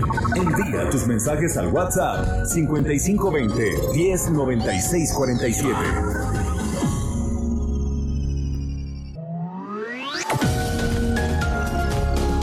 Continuamos con Sergio Sarmiento y Lupita Juárez por El Heraldo Radio. Jaque Mate con Sergio Sarmiento.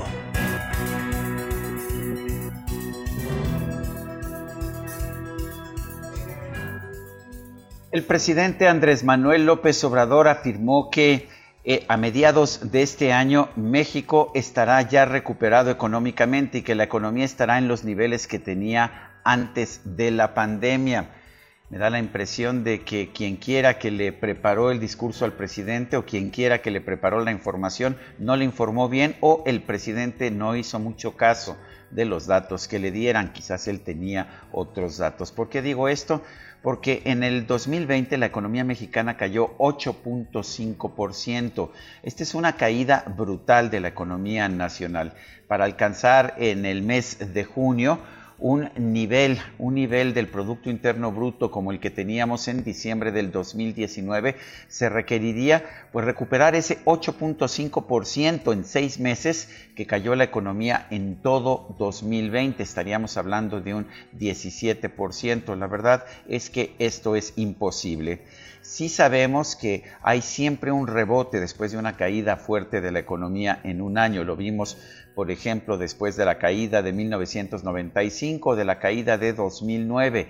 Es común que haya este rebote, particularmente se va a ver en este 2020 porque en buena medida la contracción eh, en este 2021 porque en buena medida la contracción del 2020 fue producto de que las autoridades no permitieron que la gente trabajara eh, debido a la pandemia. Y bueno, pues si a la gente no se le deja trabajar, no puede haber actividad económica. En este 2021 suponemos que sí se va a permitir a la gente que trabaje, sí debe haber un crecimiento económico que quizás sea del 4,5%, como dice la Secretaría de Hacienda, pero un 17% en seis meses realmente es increíble. ¿Será que le pasaron mal la información al presidente López Obrador o que el presidente pues no se fijó en los datos que le pasó la Secretaría de Hacienda. Yo soy Sergio Sarmiento y lo invito a reflexionar. Thank you.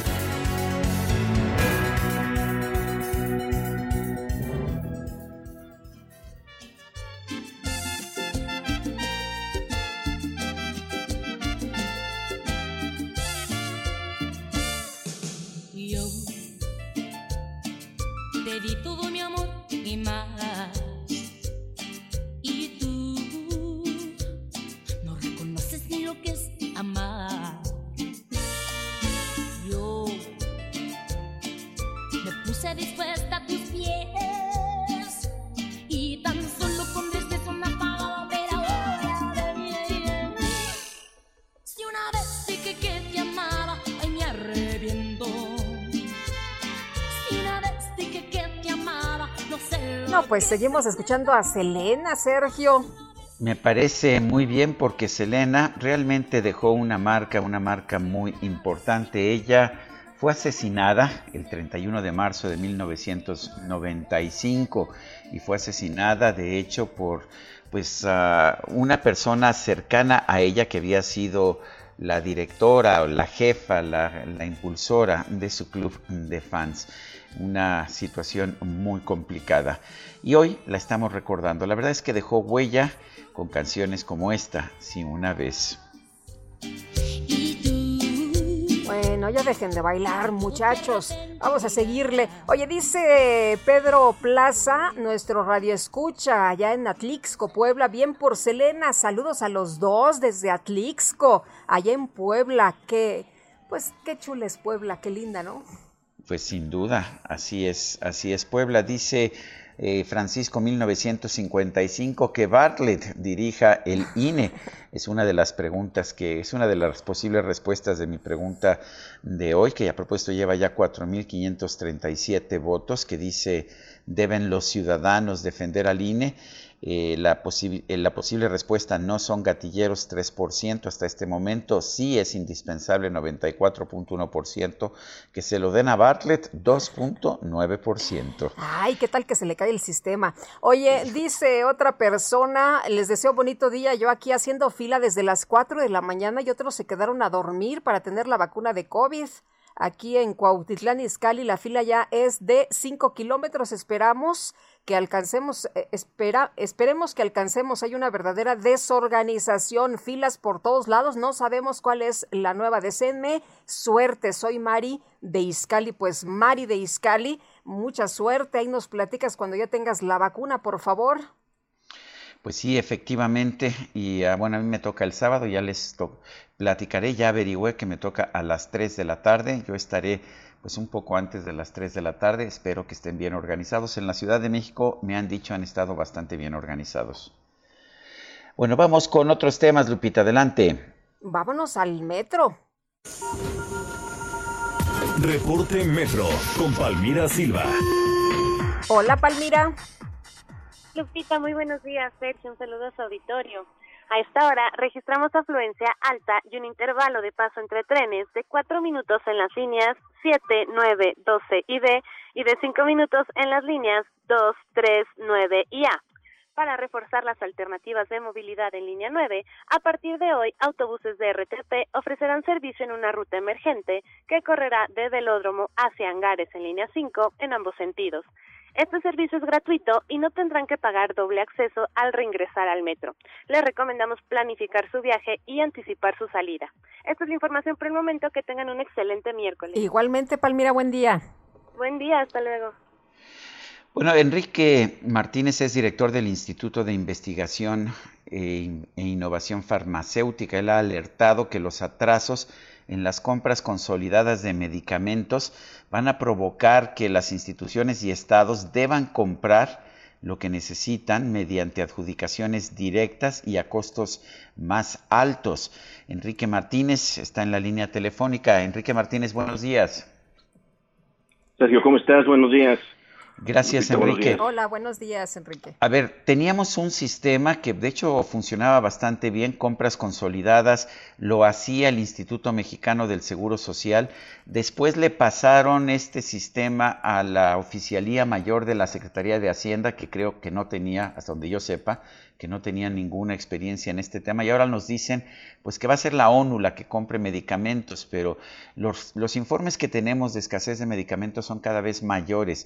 Eh, ¿Qué falló? Eh, pues falla la planeación, la organización, eh, la coordinación entre los diversos funcionarios de las instituciones públicas.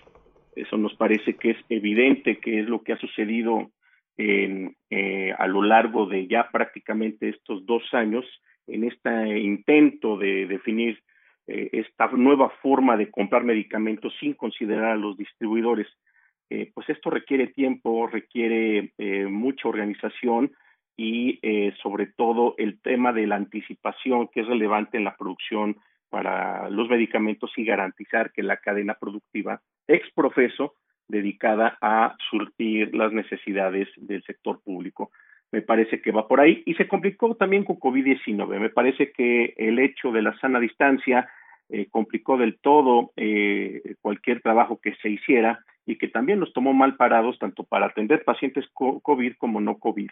Así que es parte de lo que yo estaría observando de este fenómeno que se convirtió en muchísimos procesos de compra a través de adjudicaciones directas en general. Enrique, ¿cómo se, eh, se, hacía antes la compra? ¿Con cuánta anticipación? ¿Desde cuántos meses antes? ¿Era un año o, era un poco más? La, verdad es que esto fue mejorando, eh, mm, retomando la, eh, lo más reciente, que es a partir de 2013, eh, fuimos observando que tanto los funcionarios como la proveeduría, en la medida que había conversación, en la medida de que fuimos pasando por varios procesos de compra consolidada, eh, observamos que los mejores momentos es entre siete a ocho meses de anticipación. Con eso permite que la producción o la importación de materia prima o de medicamentos se haga de manera adecuada y eso garantiza que entonces la, cadena de suministro pueda ofrecer los precios eh, más bajos que siempre son buscados y que nosotros hemos demostrado que de 2003 a 2018 hubo una continua deflación que fue cercana al 20% en los medicamentos en general. Esto se rompe en 2018, eh, eh, prácticamente en 2019, porque los procesos se hicieron al cierre del año inmediato anterior, diciembre concretamente, para empezar a cubrir en los primeros meses del siguiente año, ¿no? Eh, ¿qué, podemos esperar ahora en los siguientes ah, en los siguientes meses? ¿Estamos condenados a tener ah, falta de medicamentos?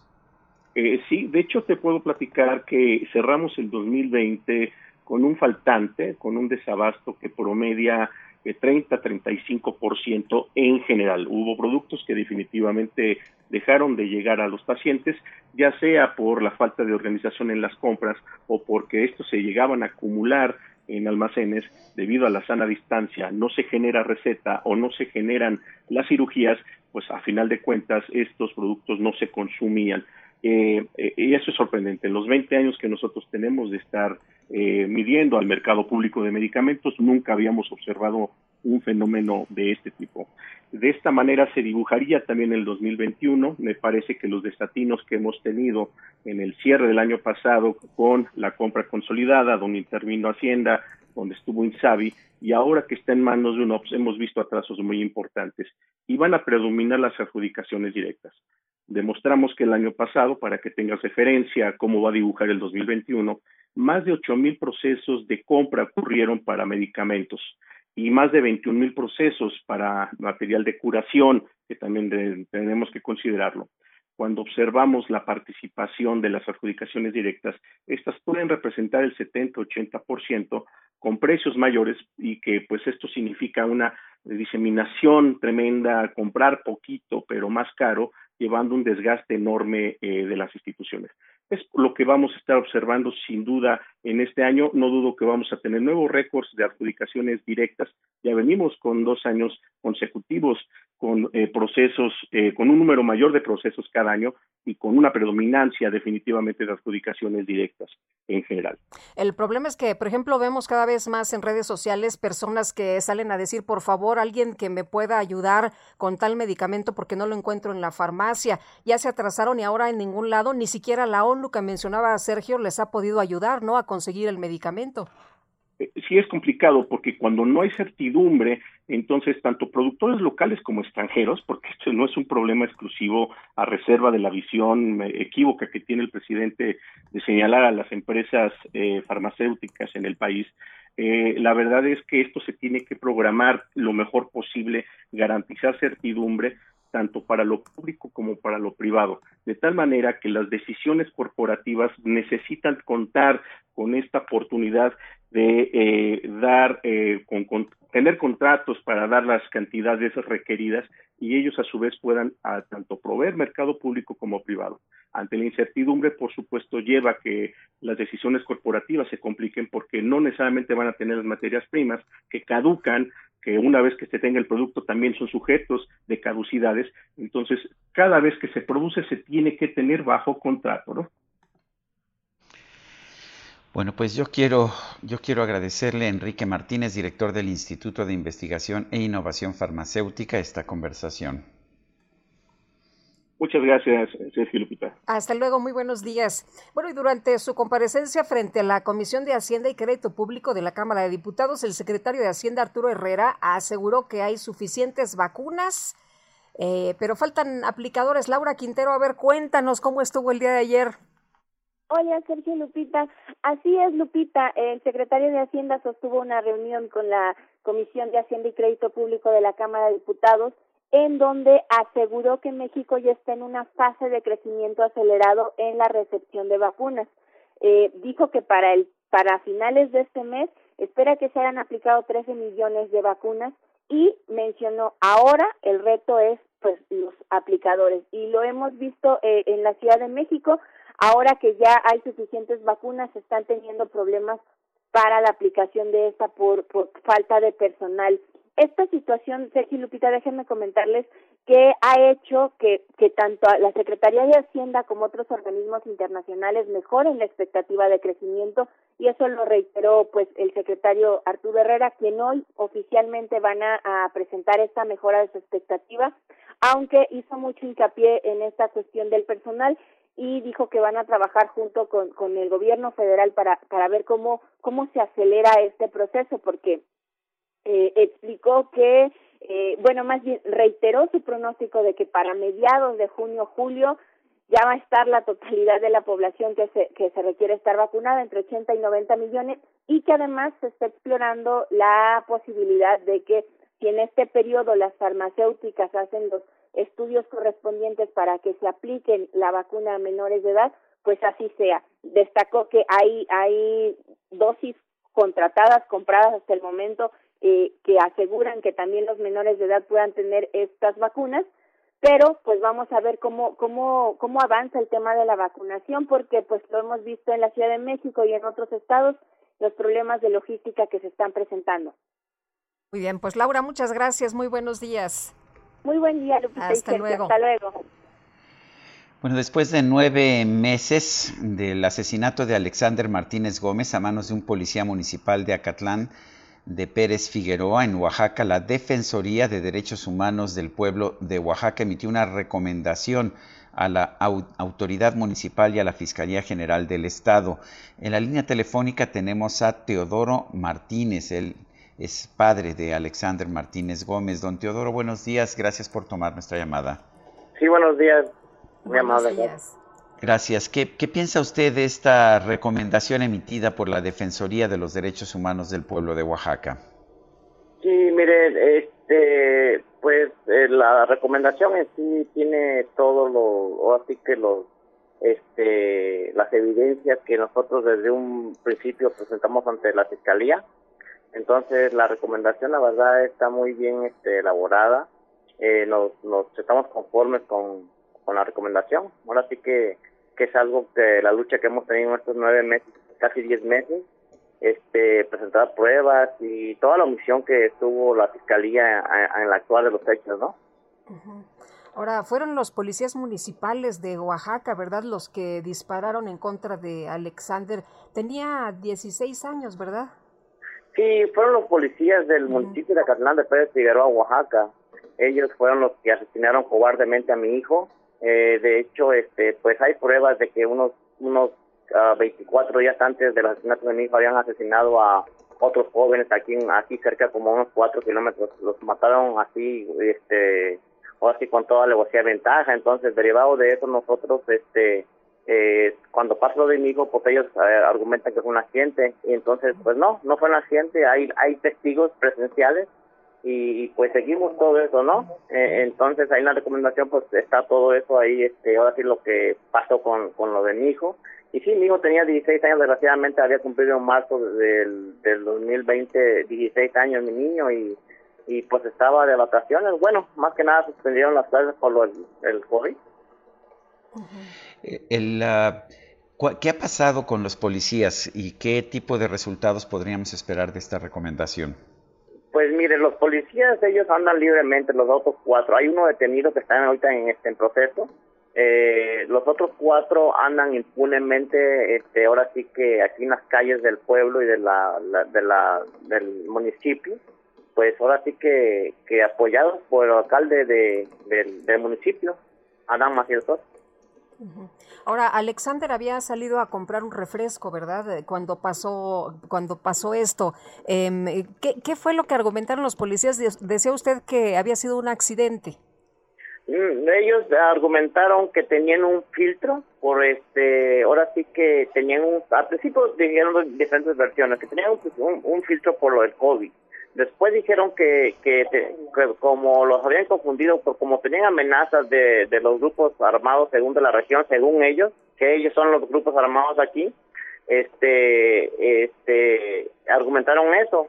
Y no, o sea, fue eh, mi hijo de donde de donde mi hijo cae, ellos venían de la gasolinera que está pegadita ahí a la carretera, no más de 100 metros, me imagino que amor es menos, si es menos, y ahí los policías ya los tenían vigilados a los niños, eran eran nueve, nueve motos, mi hijo el único que cargó gasolina, salió de la gasolinera y pues cuando pasa al lado, o sea, bueno, ellos los topan de frente, la policía se tierra se bajan disparando como si fueran criminales los muchachos, ninguno traía armas, lógico, y, y ellos disparan. Y, y ahí es donde a mi hijo nada más es el que, el que sale, este, ahora sí fallecido, y otro muchachito por ahí que también se accidentó, pero los padres por, ahora sí por la naturaleza de la región tienen miedo de salir a declarar y, y nosotros no, o sea, nosotros no nos detuvo nada.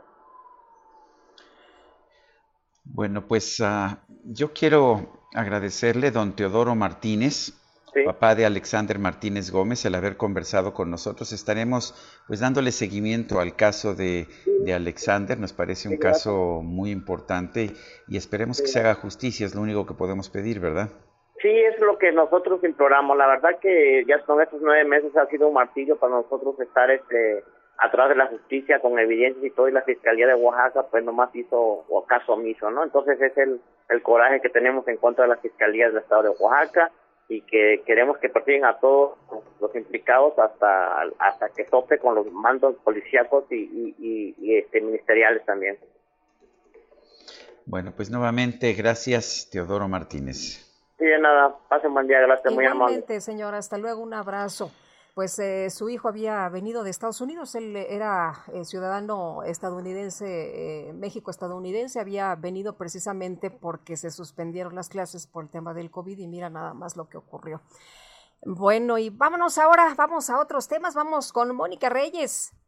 Gracias, Sergio Sarmiento, Lupita Juárez. Qué gusto, qué placer estar con ustedes en su programa escuchando las noticias. Y también me da mucha alegría presentar en este momento a Dina Marín porque nos tiene información muy interesante para prolongar el placer. De verdad, el placer es algo tan bonito que hay que vivirlo, sentirlo o no, Dina Marín. ¿Cómo estás? Moni, hola, ¿cómo amanecen? Claro que sí.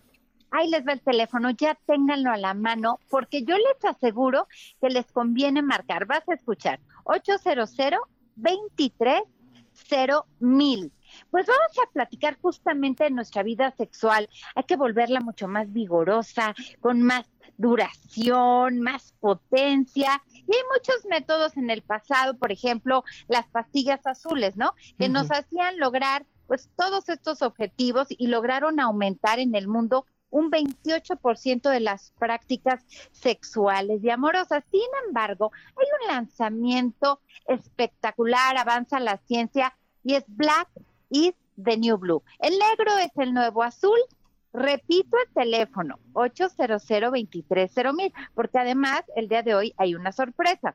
Pues les cuento que este lanzamiento es de un suple- suplemento alimenticio que es el más vendido en la actualidad y que brinda ese mismo resultado, pero con muchísima más eh, duración, mucho más potencia, placer, sensaciones. Se van a sorprender, tengas la edad que tengas, date esta segunda o tercera oportunidad, pero además que los resultados duran ya para siempre. Ahorita tienen la oportunidad que si compras uno, el segundo es gratis. Tú compras un suplemento alimenticio y el segundo es gratis. Tienen que experimentarlo, comprobarlo porque está impactante. Pueden visitar cómpralo.tv para que tengan mayor información. El negro sin duda es el nuevo azul, es de manera cero efectos secundarios, cero efectos colaterales. Regresamos con ustedes, Sergio Sarmiento, Lupita Juárez, adelante. Gracias, Mónica Reyes. Vamos a una pausa y regresamos al Heraldo Radio.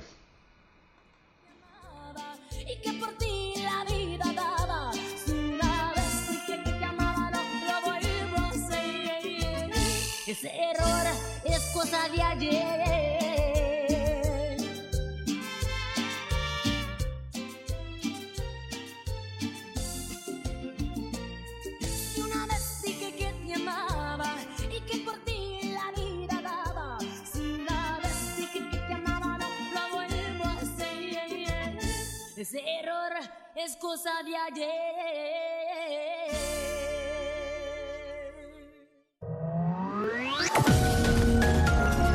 Sergio Sarmiento y Lupita Juárez quieren conocer tu opinión, tus comentarios o simplemente envía un saludo para ser más cálida esta mañana.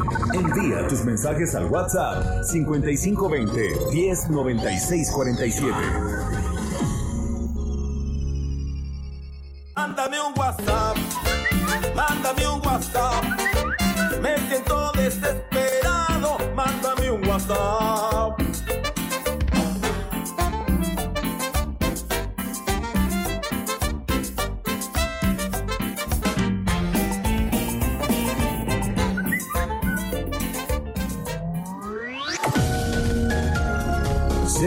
Sarmiento y Lupita Juárez quieren conocer tu opinión, tus comentarios o simplemente envía un saludo para ser más cálida esta mañana.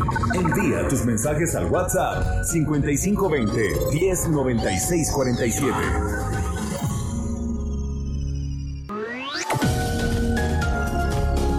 Continuamos con Sergio Sarmiento y Lupita Juárez por El Heraldo Radio. Esta Semana Santa disfruta del teatro desde casa con grandes obras que traemos para ti. Cuarentenorio cómico. A oscuras me da risa. La obra que sale mal. El show de los Masca Brothers. Covidiantes y Champions of Magic. Del lunes 29 de marzo al domingo 4 de abril por Cinépolis Click.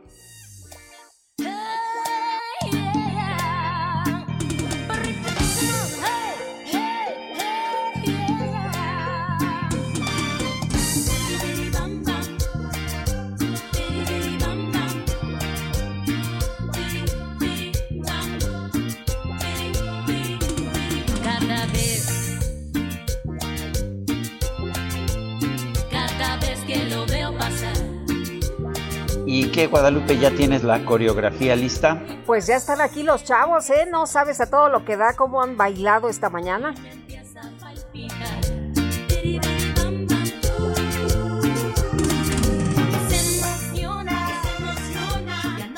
Estamos escuchando a Selena, quien ah, fue asesinada el 31 de marzo de 1995 a los 23 años y la mató Yolanda Saldívar, la presidenta de su club de admiradores.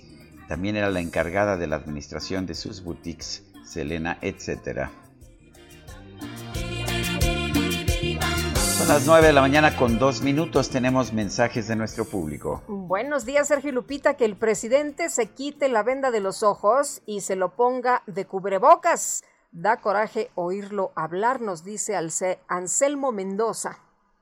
Dice otra persona, indignación en México por la muerte de Victoria Salazar y en Estados Unidos por el video de la agresión a patadas a una mujer de origen asiático. Ese fue el verdadero legado de Trump por sus irresponsables declaraciones, acuñando el término virus chino. Aquí en el país vemos las repercusiones de la negligencia y la falta de preparación de las fuerzas del orden. Soy Jesús Díaz de Azcapotzalco y esta semana mayor me quedo en casa viendo películas bíblicas. Y Carmen Moneda dice, buenos días, Sergio y Lupita. Hoy se va el mes de marzo. Feliz miércoles santo. Les mando un cafecito lleno de bendiciones. Pues se lo aceptamos con mucho gusto. Muchas gracias. Bueno, vamos a, vamos a otros temas. El expresidente municipal de Aguililla, Michoacán, Adalberto Fructuoso, Compararán Rodríguez, fue detenido por narcotráfico. Charbel Lucio nos tiene la información. Adelante, Charbel. Sergio Lupita, buenos días. Les platico. El Ministerio Público y la Policía Nacional de Guatemala dieron a conocer ayer que detuvieron a seis mexicanos, de los cuales dos eran extraditados a Estados Unidos de Norteamérica por enfrentar cargos de narcotráfico. Uno de ellos es Adalberto Fructoso Comparán Rodríguez, de 57 años, también conocido como Fruto, exalcalde del municipio michoacano de Aguililla. Él eh, fue, eh, fue requerido por la Corte Distrital de Estados Unidos para el Distrito Sur de Florida por los delitos de conspiración para importar, conspiración para eh, poseer con la intención de distribuir, importación y posesión con intento de distribución de metanfetamina.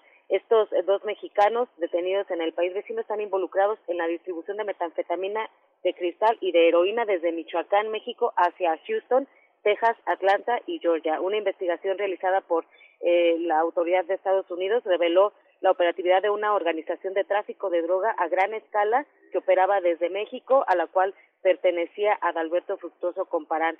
Eh, él está acusado de traficar grandes cargamentos de metanfetamina desde México hacia Estados Unidos para su entrega final en Texas y Florida. Él también está acusado de sostener reuniones en Colombia con miembros de los cárteles unidos de Michoacán. Comparán Rodríguez, alias Fruto, fue eh, líder del extinto cártel de los Caballeros Templarios, posteriormente se unió a las filas de los grupos autodefensas, donde también alcanzó un liderazgo que después le permitió llegar a gobernar la alcaldía de Aguililla. Fue durante estos cargos que eh, pues se encargó de distribuir heroína y metanfetamina de Michoacán hacia Estados Unidos.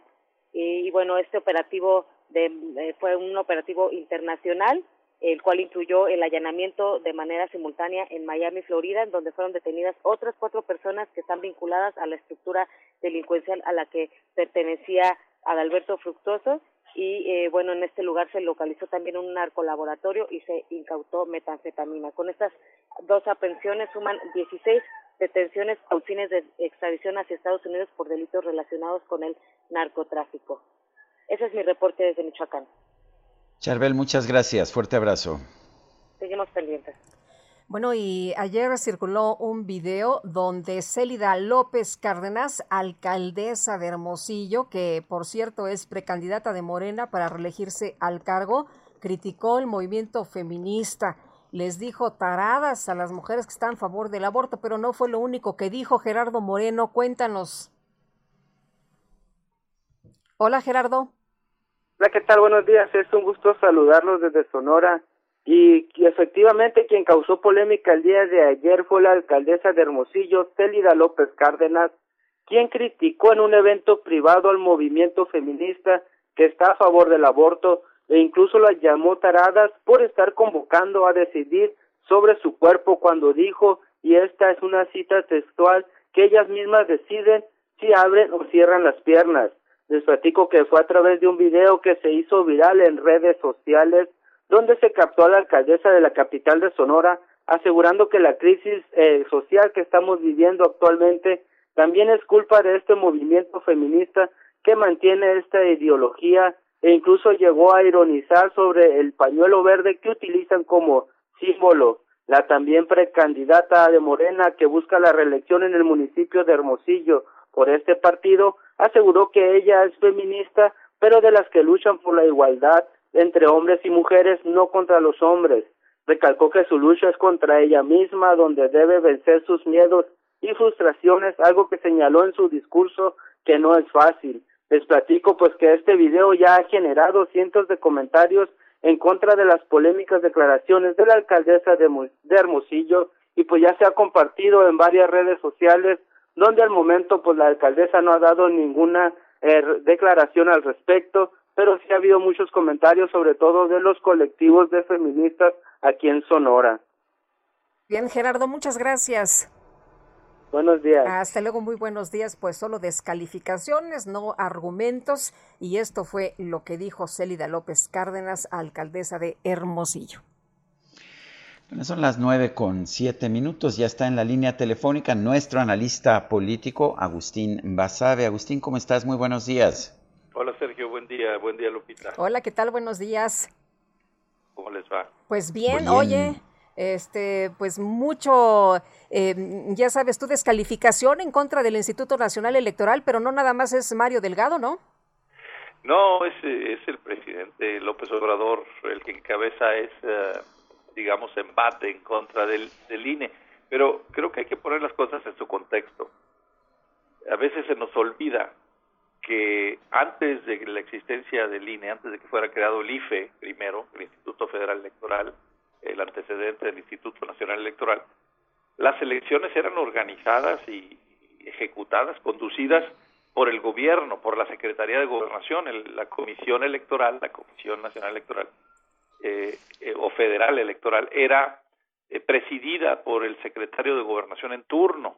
Es decir, el gobierno eh, era el que manejaba las elecciones. Creo que podemos encontrar un consenso en México de que la creación del IFE y luego el INE fue un gran avance, un avance democrático en México.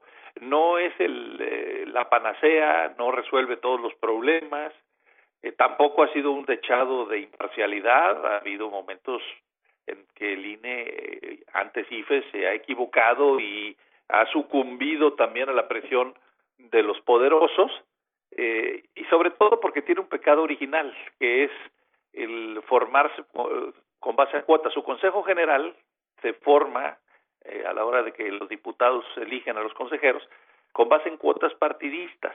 Les tocan eh, tantos consejeros, uno, por ejemplo, cuando van de tres en tres, uno al entonces era el PRI, otro al PAN, otro al PRD, y se iban así repartiendo los eh, consejeros eh, en, en base a criterios partidistas con la idea de que si había uno de cada partido, entonces iba la suma de todos iba a ser iba a provocar o iba a generar imparcialidad o una objetividad. La suma de subjetividades iba a dar como resultado una objetividad, lo cual no es verdad. Cuando yo fui diputado propuse, presenté una iniciativa para que los consejeros del, del INE se eligieran no de tres en tres, sino de uno en uno, porque así obligas a los partidos a ponerse de acuerdo en una sola persona. Eh, y que no haya vetos de nadie, quiere decir que esa persona tiene más probabilidades de ser verdaderamente objetiva. Pero bueno, más allá de sus defectos, el INE es un avance y es que ese es el problema, o sea, cuando las cosas se, se ven con un criterio maximalista, si tienes problemas, si esta organización, esta institución no es perfecta, entonces hay que desaparecerla. Eh, ese es el, el, error. El error es ver eh, las cosas con ese criterio de destruir y no de reformar, mejorar, perfeccionar. Eh, el presidente López Obrador, por otra parte, pues también tiene cierta tendencia de, de volver al pasado. Yo creo que a él no le desagradaría eh, volver a la Comisión Federal Electoral, pero no que la presidiera el secretario de Gobernación, sino él mismo. Él ya ha dicho que él quiere ser el garante de las elecciones, cosa que no puede ser por ley porque además es juez y parte. Bueno, pero cuando Porque no le gusta la ley la cambia, ¿no? Pues sí, es el problema. Pero él es juez y parte. Él quiere que gane Morena. Lo ha dicho mil veces y detestaría un triunfo de lo que él llama los conservadores. Entonces no puede ser imparcial. Él está a favor de un grupo político, de una coalición que encabeza Morena. Pues ¿Cómo va a ser el, el- el garante de las elecciones?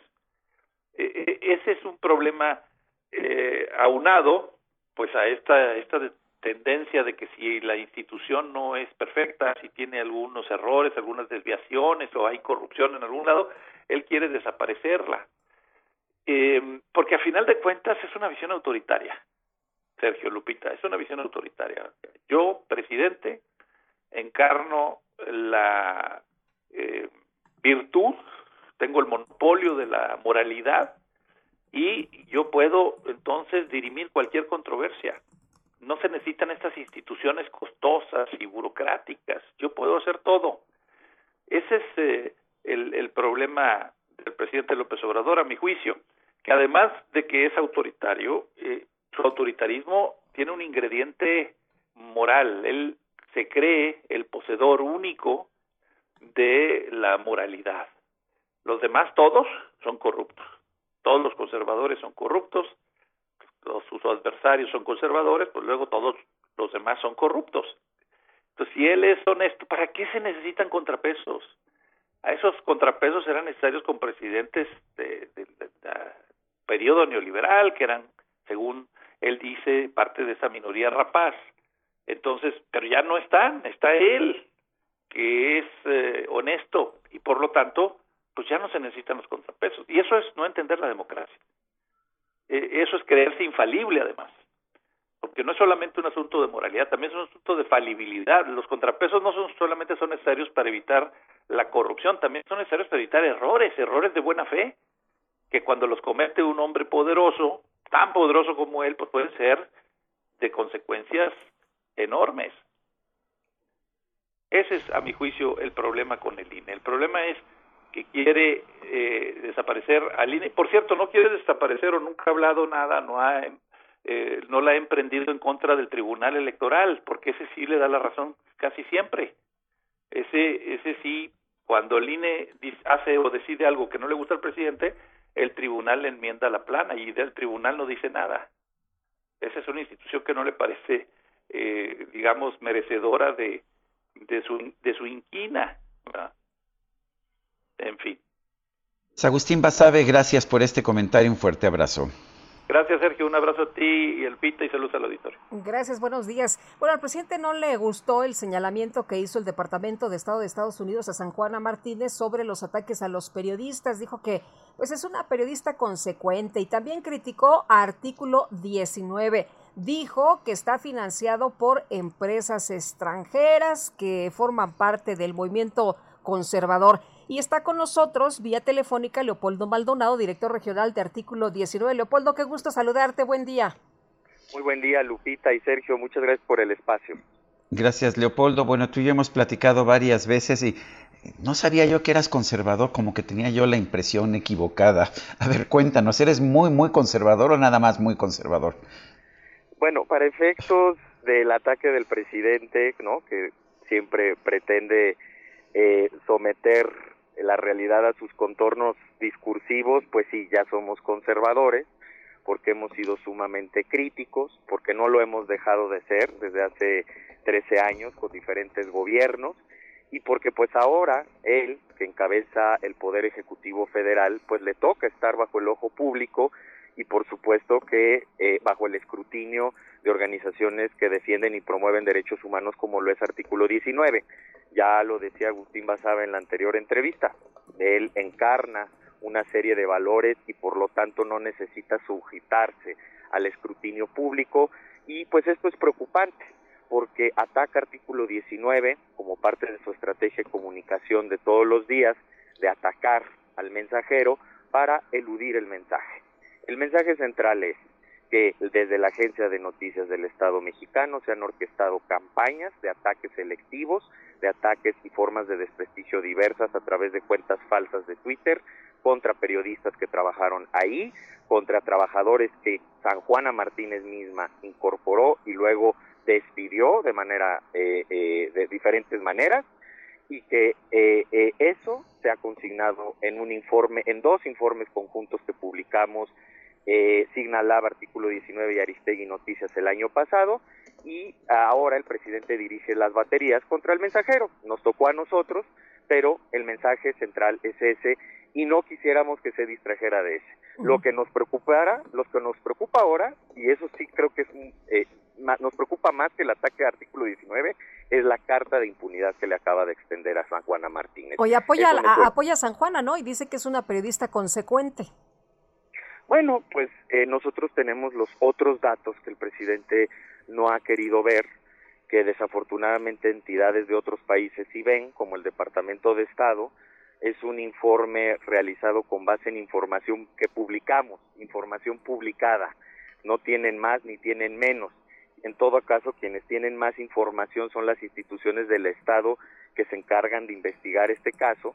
CNDH ya le dio carpetazo al asunto, la Secretaría de la Función Pública seguramente lo hará, pero ellos sí tienen información adicional, mayores elementos de prueba para señalar las responsabilidades y no lo van a hacer, y menos ahora que el presidente la acaba de exonerar públicamente. El, ah, Eh, Leopoldo, el presidente ha señalado una y otra vez que él no ejerce censuras, que él es muy respetuoso de la libertad de expresión, pero que tiene derecho de cuestionar a quienes lo cuestionan. ¿Qué opinas tú? Tiene derecho a cuestionar, sin lugar a dudas, pero con base en información y sin descalificaciones. Tiene derecho a cuestionar con base en argumentos, no con adjetivaciones estériles como las que hoy, eh, de las que hoy fuimos blanco y de las que han sido blanco muchas personas de muy diversos eh, eh, niveles y de muy y de diversa pertenencia a un amplio abanico y espectro ideológico. Es decir, el presidente, sea quien sea, quien lo critique, inmediatamente se le descalifica. Esto evidentemente no es un ejercicio democrático, es un ejercicio antidemocrático que lo que busca es inhibir a los mensajeros, que lo que busca es, a partir de ahora lo estamos viendo en las redes sociales, eh, desatar ataques indiscriminados por parte de cuentas reales, falsas eh, y de toda índole en contra de quienes lo critican evidentemente tiene una alta investidura, no solamente tiene libertad de expresión, tiene la responsabilidad de garantizarla por esa alta investidura. A mayor investidura, mayor responsabilidad frente a la libertad de expresión. Y eso es lo que no ha terminado de entender o no le interesa entender y lo que hemos visto es que los ejercicios de las mañaneras, tal como lo consignamos en nuestro informe Distorsión, el discurso contra la realidad, así lo titulamos y lo publicamos la semana pasada, el ejercicio de las mañaneras es un ejercicio de concentración y clausura de la información y también de desinformación. Y hoy otro otro otro otro eh, eh, caso más de desinformación lo estamos viviendo en carne propia. Eh, Leopoldo, el presidente se enojó porque pues dice que qué tiene que andar resolviendo un organismo de los Estados Unidos, ¿no? Que pues estas cuestiones solo le competen a los mexicanos, solo le competen a los mexicanos. Le competen a los mexicanos, pero también es parte de un concierto internacional.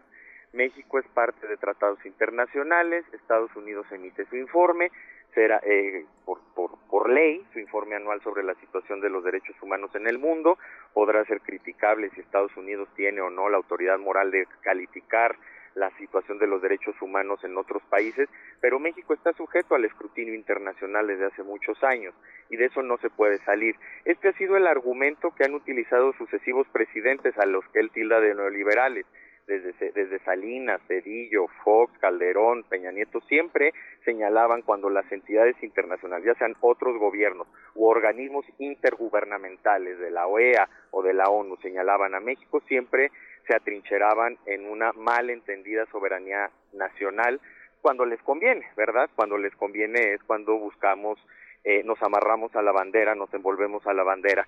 Eh, evidentemente es el mismo, es la misma línea discursiva que han utilizado los presidentes que ahora él critica. No nos extraña, es parte del ejercicio del poder en México en el que persisten serios anclajes autoritarios que el presidente desafortunadamente, lejos de deshacerse de ellos, los siguió aprovechando. Leopoldo, muchas gracias por conversar con nosotros como siempre. Buenos días. Muy buenos días. Muchas gracias por el espacio. Hasta luego, Leopoldo Maldonado, director regional de Artículo 19.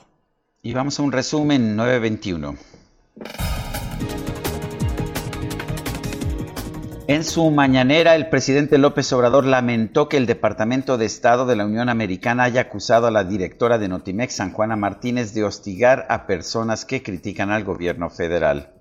Y resulta que esa asociación que se llama Artículo 19 está financiada por empresas extranjeras, hasta por el Departamento de Estado. Para empezar, nosotros no nos metemos a opinar sobre violaciones de derechos humanos en Estados Unidos. Somos respetuosos. No podemos opinar sobre lo que sucede en otro país. Entonces, ¿por qué el gobierno de Estados Unidos opina sobre cuestiones que solo competen a los mexicanos? ¿Por qué se lanzan en contra de San Juan, que ya la volvieron este, famosa? Además, es una mujer que tiene todo nuestro respeto. Y además, el primer mandatario denunció que todas las personas involucradas en la organización Artículo 19, dedicada, por cierto, a la defensa de los derechos de los periodistas, forman parte del movimiento conservador. Pero además, toda la gente que tiene que ver con Artículo 19 pertenece al movimiento conservador que está en contra nuestra. Y lo puedo probar, todo lo que les estoy diciendo. Pero pues eso puede ser nota en el New York Times o en cualquier otro periódico. Nada más que afortunadamente el cambio en México es un cambio, como lo he dicho en otras ocasiones, de mentalidad y eso no tiene ningún efecto. Además, tenemos nuestra conciencia tranquila, nosotros no censuramos a nadie. El presidente de Honduras, Juan Orlando Hernández, calificó como indignante que las autoridades de Estados Unidos hayan dictado cadena perpetua en contra de su hermano, Juan Antonio Hernández, por narcotráfico. Y las farmacéuticas Pfizer y BioNTech pues, anunciaron que, de acuerdo con los resultados de un ensayo clínico, su vacuna contra el COVID-19 presenta una eficacia del 100% en jóvenes de entre 12 y 15 años. Estos últimos meses se ha dado un cambio muy radical. Ya no se ven godines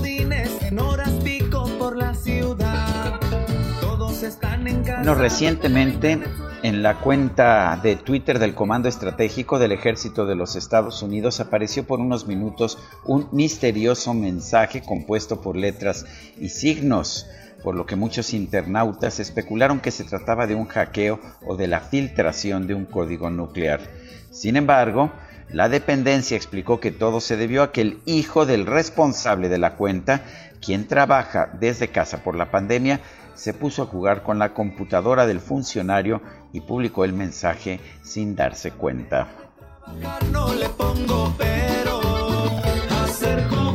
Siempre la explicación más sencilla es la más probable y la menos aceptada.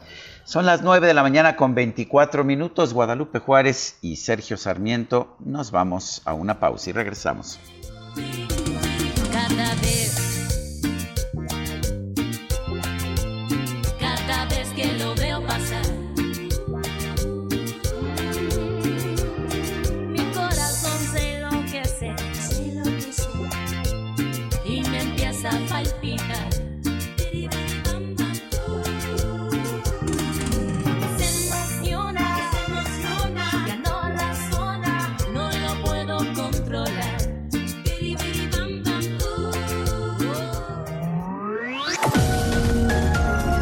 Sergio Sarmiento y Lupita Juárez quieren conocer tu opinión, tus comentarios o simplemente envía un saludo para ser más cálida esta mañana. Envía tus mensajes al WhatsApp 5520 109647.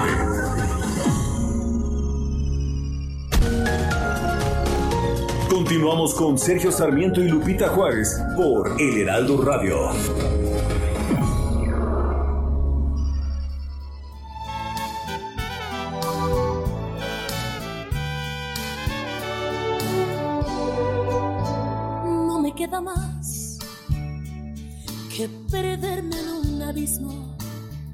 Tristeza y lágrimas.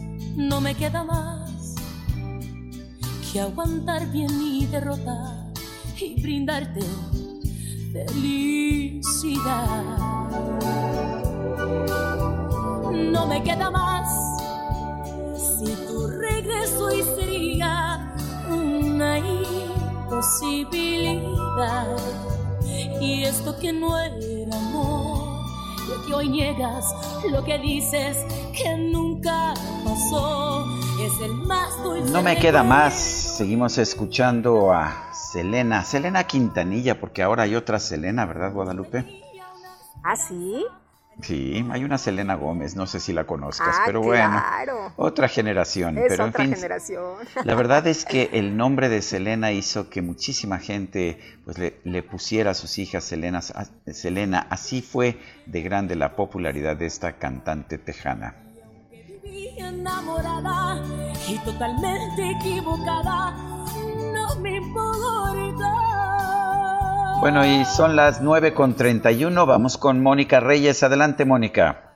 Muchas gracias, Sergio Sarmiento, Lupita Juárez. Qué gusto saludarlos esta mañana y como siempre me da más gusto decirle a todo el público que pongan mucha atención porque en este momento vamos a hablar del factor de transferencia, el original, el que es hecho y elaborado por científicos egresados del Instituto Politécnico Nacional. ¿Y quién mejor que Aris Chávez? Ya está aquí conmigo y mi querida Aris, cuéntanos todo antes de Semana Santa, por favor. ¿Qué nos tienes? Eso es muy importante, mi querida Moni. Hay que poner atención porque ya ya empezamos la recta. Yo digo que el conteo final para entrar a la tercera ola de contagios, Moni, esto es muy grave. Estamos en un grave riesgo de contagiarnos todos y no debemos de bajar la guardia. Yo veo que muchas personas ya como que empiezan a aflojar, sobre todo porque ya se quieren ir de vacaciones. No, amigos, hay que prevenir. Si ya estamos regresando a nuestras actividades diarias, pues entonces hay que protegernos. Hay que tomar un tratamiento, un medicamento, eh, es decir, que nos pueda ayudar a elevar nuestro sistema de defensa, que es el sistema inmunológico. Yo por eso les tengo una muy buena noticia el día de hoy, porque científicos egresados del Instituto Politécnico Nacional han desarrollado un tratamiento que tiene muchísimo tiempo, pero que en esta época particularmente de pandemia nos ha ayudado a prevenir contagios y a sentirnos muy bien y sobre todo a estar protegida toda la familia. Este tratamiento factor de transferencia ya muchas personas lo están tomando con mucho éxito. Tenemos pacientes de todas las edades porque prácticamente todos pueden tomar este tratamiento. ¿Y qué es lo que va a hacer? Vamos a elevar ese sistema inmunológico hasta en un 470%. Ya hemos dicho que si 100% es muy bueno, 470% es maravilloso. Logramos elevar el conteo de glóbulos blancos de leucocitos a esta magnitud y eso traducido es una barrera protectora que hace mucho más difícil un contagio. De manera preventiva, sería lo ideal que todos tomáramos este tratamiento. Son muy pocas dosis, pero lo que logramos es muchísimo. En la primera semana de ingesta del factor, logramos elevarlo y crear esta barrera que les comento. Pero tenemos otro tipo de pacientes. Pacientes que tienen enfermedades autoinmunes crónico-degenerativas, que va desde cáncer, diabetes, lupus, esclerosis múltiple, artritis, VIH, fibromialgia, las enfermedades respiratorias muy importantes en esta época, que van desde asma, bronquitis, influenza, pulmonía. Todas estas hemos visto una mejoría de un 80%. Y desde el bebé pequeño de la casa hasta la persona de la tercera edad pueden tomar este tratamiento porque no tiene ningún efecto secundario y sobre todo nos vamos a proteger, Monique, eso es lo más importante. Lo más importante, lo que siempre queremos decirle a todo nuestro público radio escucha. Hay que escuchar a Aris Chávez, hay que hacerle caso a sus indicaciones y todo lo que nos recomienda. Y bueno, pues siempre es importante preguntarle a Aris, ¿qué promoción nos tienes para este día? Tienen que llamar a este teléfono 55 56 49 44 44. Váyanlo anotando porque hoy tengo un super paquete familiar. 1,800 pesos van a pagar por un paquete de 12 tomas de factor de transferencia. Si son de las primeras personas en comunicarse, les vamos a regalar otras 12 adicionales. Quiere decir que ustedes van a recibir 24 al precio de 12, que son 1,800 pesos nada más, que además ya vienen con un descuento. Y que se puede compartir, Aris. Claro, que eso es lo Muy más bien. importante. Y además vienen gratis dos caretas de máxima protección transparentes, dos cubrebocas N95 que tienen un grado hospitalario, dos geles antibacteriales con 80% de alcohol, perfectos para que tú traes uno en la bolsa y siempre estés con tus manos bien Carro, limpias. etcétera. Y además, si son de las primeras personas en llamar, les vamos a regalar un smartwatch. Presúmenos, por favor, Moni. Aquí lo tengo, color rosita. Es un reloj inteligente con múltiples funciones y entretenimiento que hoy se va gratis en su paquete. Así que llame 55 56 49 44 44. El 55 56 49 44 44 para que pida su factor de transferencia. A pedirlo en este momento. Gracias, Aris. Gracias. Regresamos con ustedes, Sergio Sarmiento, Lupita Juárez. Un abrazo. Permiso Cofepris 173300109 p o 451. Gracias, Mónica Reyes. Son las 9 con 36 minutos. Llegamos, llegamos, llegamos, llegamos. La micro deportiva.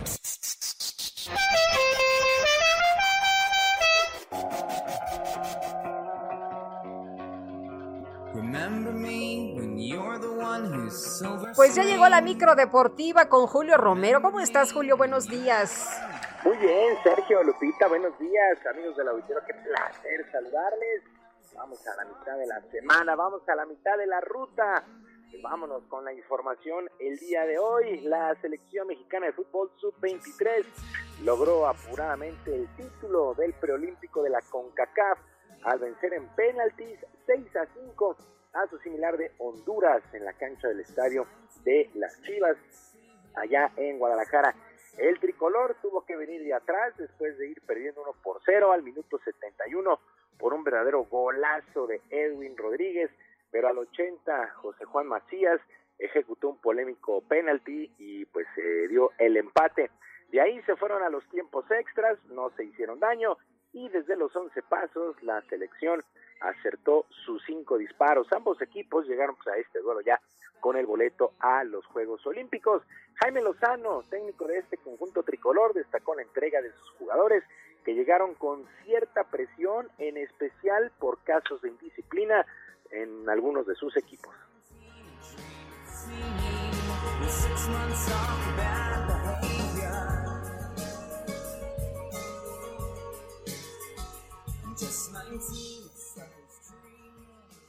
Si hubo algún caso especial, ya han sonado algunos casos, son jugadores jóvenes, pero tienen que ser responsables, tienen que dar un buen ejemplo dentro y fuera de la cancha, y eso es lo que en Federación buscamos de los seleccionados nacionales, que sean ejemplares tanto en la selección nacional como en sus clubes. Entonces, hemos hablado, eh, aquí hubo, eh, me parece que en este grupo hubo dos casos, pero al final yo los veo muy comprometidos, al igual que sus compañeros, y por eso decidí que tenían que estar con nosotros y, y al final me parece que fue una buena decisión.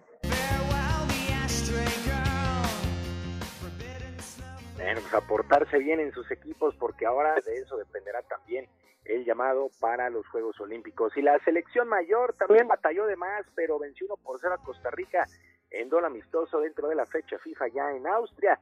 Irving El Chucky Lozano marcó el único tanto del compromiso. El técnico Gerardo Martino aseguró que una de las ideas y objetivos que tiene es que los jugadores mantengan la concentración los 90 minutos. Escuchamos a Gerardo Martino.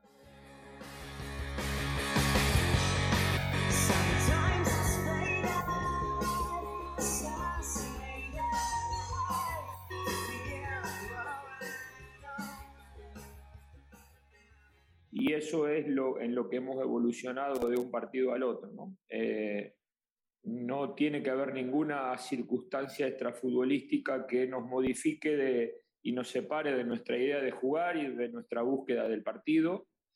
Y creo que hoy lo, es lo que mejor hemos representado.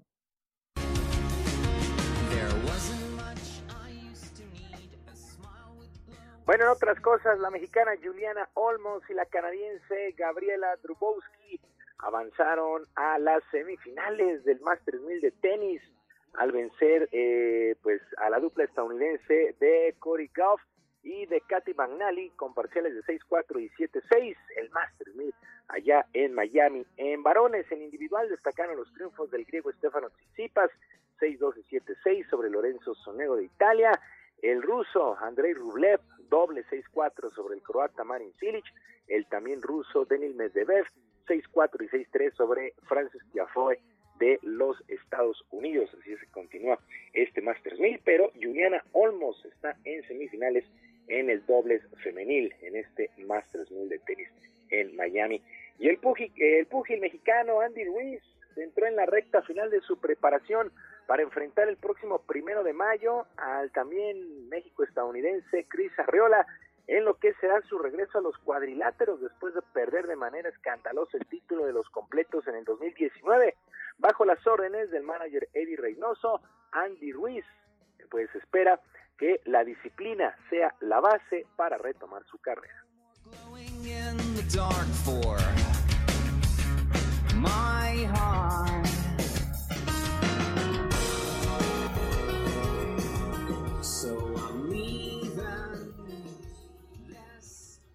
yo, no quiero perder otra vez y, y las cosas que no estaba haciendo bien, pero ahora que ando disciplinado, que ando, ando haciendo las cosas bien aquí con el Eri, pues me siento bien, pues bien feliz, me siento bien fuerte, so, me estoy listo para, primer, para el mayo primero y si Dios quiere vamos a agarrar esta victoria.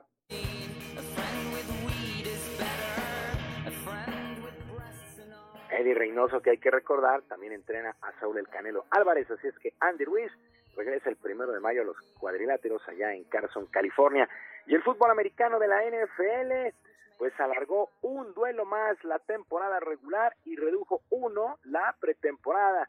por lo que cada equipo tendrá un total de 17 duelos. El calendario ahora será de 18 semanas, ya que se mantuvo la semana de descanso.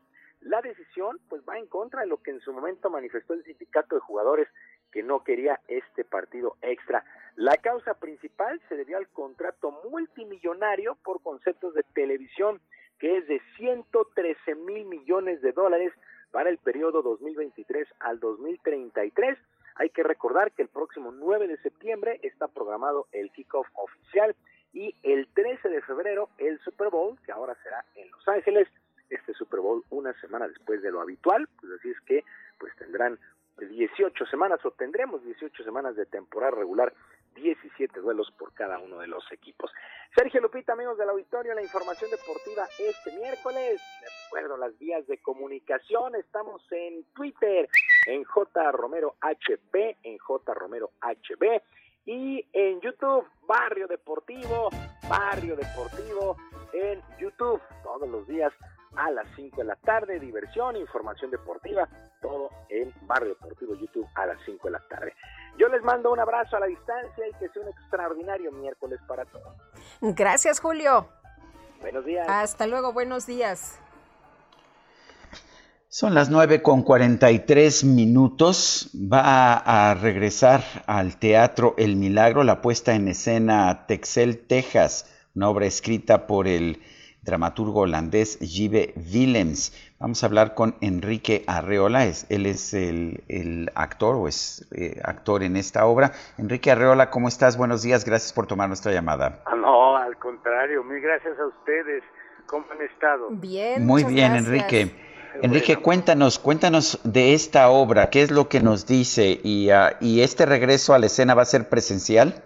Así es, estamos de verdad eh, muy conmovidos tanto actores, equipo creativo, el Teatro El Milagro, que es un espacio independiente único en esta ciudad que empieza a arrancar sus actividades con todas las medidas de eh, sanitización y de y de seguridad para nuestro público, pues el teatro presencial vuelve, vuelve al fin y estamos muy, muy, muy felices. Esta obra nos habla pues de los encuentros. Es curioso que esta obra después de tres años, hace tres años la montamos, y ahora vuelve a los escenarios y nos habla de los encuentros, eh, del acercamiento, de la aproximación de las personas con un con una ironía, con un sarcasmo, con una inteligencia, con un sentido del humor muy particular. Y ahora de nueva cuenta este, en estos tiempos que nos hemos mantenido lejos unos de los otros, esta obra nos hace reflexionar de nueva cuenta cómo hay que estar cerca, cómo hay que aproximarse, es la madre, el hijo y una pareja y, una, y, la espera de un padre. Entonces, este, de veras, es una historia muy, muy, muy, muy poderosa para lo que nos atañe en estos tiempos. Enrique, la emoción de regresar al escenario, cuéntanos. Sí, no, es, es, eh, la semana pasada tuvimos nuestro reestreno y verdaderamente volver a vibrar en el corazón de las personas y que las personas vuelvan a vibrar en el corazón de los actores es, es único e indescriptible. Este, el público agradece tanto de nueva cuenta el retorno del teatro presencial, que es la única manera, para mi modo de ver, que el teatro este, sucede como arte.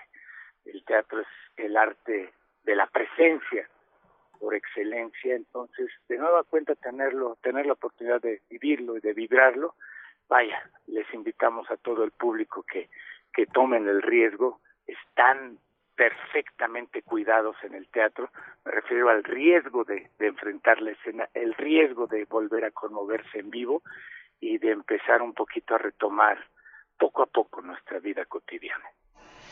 Enrique, es, eh, ¿Por qué es tan importante? Estabas diciendo que verdaderamente el teatro tiene que ser presencial, tiene que ser en la escena. Tú como actor, ¿por qué sientes que esto es indispensable? Esto es indispensable porque el teatro nos hace reflexionar el sentido de la vida.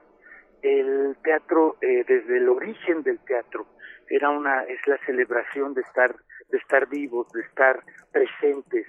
Eh, desde los griegos, me voy a remontar desde entonces, la celebración de la vida de los griegos y ante ello empezar a, crear este, esta, esta poesía, estos espectáculos donde la gente se reunía a celebrar, era un, era el dios Baco, era el dios del vino, era el dios de la celebración, el que nos volvía a convocar y a sentirnos vivos.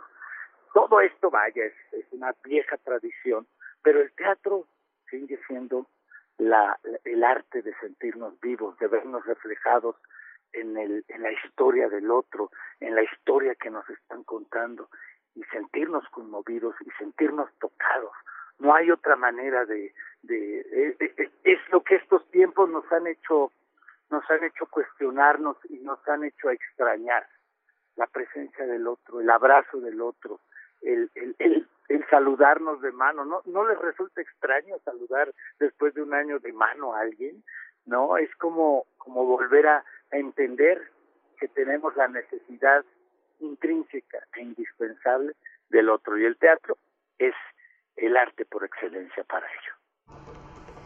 Enrique Arreola, gracias por invitarnos a ver esta obra. Es Texel, Texas, ¿verdad? Así es, estamos en el Teatro El Milagro, Milán 14, en la Colonia Juárez, de miércoles a domingo, también una temporada excepcional en esta época, tenemos este eh, funciones de miércoles a domingo durante tres semanas, luego nos mudaremos de teatro, al Teatro Galeón, pero ahorita los queremos convocar a la temporada del Teatro El Milagro, que está en Milán 14, en la Colonia Juárez, a, verdaderamente a un lado del, de la Glorieta de Colón, muy cerca, muy céntrico, muy fácil llegar, y los horarios habituales de teatro, miércoles, jueves, viernes a las 8, sábados a las 7 y domingos a las 6. Los esperamos, eh, de veras, van a ver poesía en el escenario, de nueva cuenta.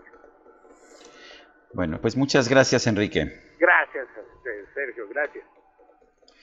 Son las 9 con 49. Gastrolab con el chef Israel Arechiga. Israel, qué gusto saludarte esta mañana. Muy buenos días. Hola, muy buenos días, Lupita, Sergio, qué gusto saludarlos a todo el auditorio. Y bueno, pues hoy 31 de marzo debería ser declarado eh, el Día de la Gastronomía Mexicana por excelencia, porque hoy celebramos a un plato que nos unifica como dragones, como mexicanos, que unifica la cocina mexicana, que, que de verdad puede describir todo lo que es la gastronomía en un solo plato y es el taco. Hoy es el Día del Taco. No podríamos celebrar una preparación tan, tan espectacular eh, de mejor manera si no es comiéndonos un buen taco el día de hoy. Yo puedo apostar lo que sea que no existe un solo mexicano que no haya probado un taco en su vida. O sea, no existe. De los más de 130 millones de mexicanos, de verdad, el taco es es el, el plato por excelencia. Hay Uno de para cada hora. Así es, o sea, podemos empezar con un taquito de barbacoa, con un taquito de carnitas. Después Suaderito, suaderito, tripitas. Sí, y luego cerrar con uno de pastor o con uno de suadero. Es Mm. una locura, pero para esto hay que remontarnos al origen, ¿no? ¿Cómo, cómo, cómo surge el taco? Y, el- y- y empezamos desde el origen de la tortilla, porque la tortilla no existe como tal si no fuera por la nixtamalización. Y la nixtamalización eh, requiere de tres productos, y es el maíz, el agua y la cal. Después, para poder hacer una tortilla, requiere tres etapas, ¿no? Y es la nixtamalización, la molienda y después la preparación de la tortilla. Y cuando hablamos del taco es la santísima trinidad de la gastronomía porque es la tortilla, el relleno y una buena salsa. Sin una buena salsa no hay un buen taco. De verdad el taco es el, eh, es el producto que unifica, no importa la clase social, no importa la ubicación geográfica, no importa el estado del que uno venga, siempre el taco nos va a unir como mexicanos.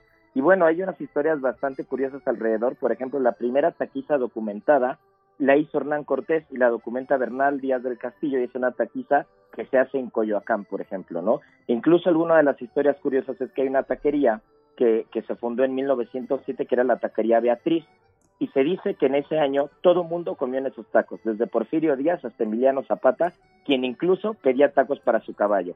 Y al día de hoy se ubicó esa, esa taquería en Venustiano Carranza, en la calle de Venustiano Carranza. Y bueno, pues podemos ir taco por taco, historia por historia, desde cómo surgen los tacos al pastor, desde cómo surgen los tacos de suadero en la Ciudad de México, los tacos, eh, los tacos de canasta en Tlaxcala, los tacos de cochinita en el sureste mexicano. Realmente hablar del taco eh, es, es hablar horas y horas. Ha inspirado libros, enciclopedias, crónicas, ¿no? La famosísima crónica del taco, la tacopedia. De verdad es, es un mundo porque podemos en una preparación tan sencilla englobar lo que es la gastronomía mexicana como tal, ¿no? Entonces hay que seguir apoyando a la gastronomía mexicana, eh, hablando del maíz, hay que rescatar las variedades autóctonas. Mucha gente, muchos cocineros, muchos productores están rescatando muchas variedades de maíz, eh, sobre todo en el Estado de México, en Hidalgo, en Tlaxcala. Hay que apoyar a esos productores y hay que echarse un buen taco el día de hoy a la salud de la gastronomía mexicana. Muy bien, oye, qué rico, ya se me antojó. Pues uno de cada uno. Sí, no, de verdad yo creo que podríamos echarnos uno de cada uno y no acabamos, porque la variedad es infinita. Así es. Bueno, pues qué rico. A- al rato que esté comiéndome mi taquito, voy a compartir pues toda esta información, mi querido Israel. Pues será de la misma manera con nosotros, porque verdad, un día en el que no comemos un taco no es un buen día. Muy bien, muy buenos Bueno, días. gracias. Un abrazo.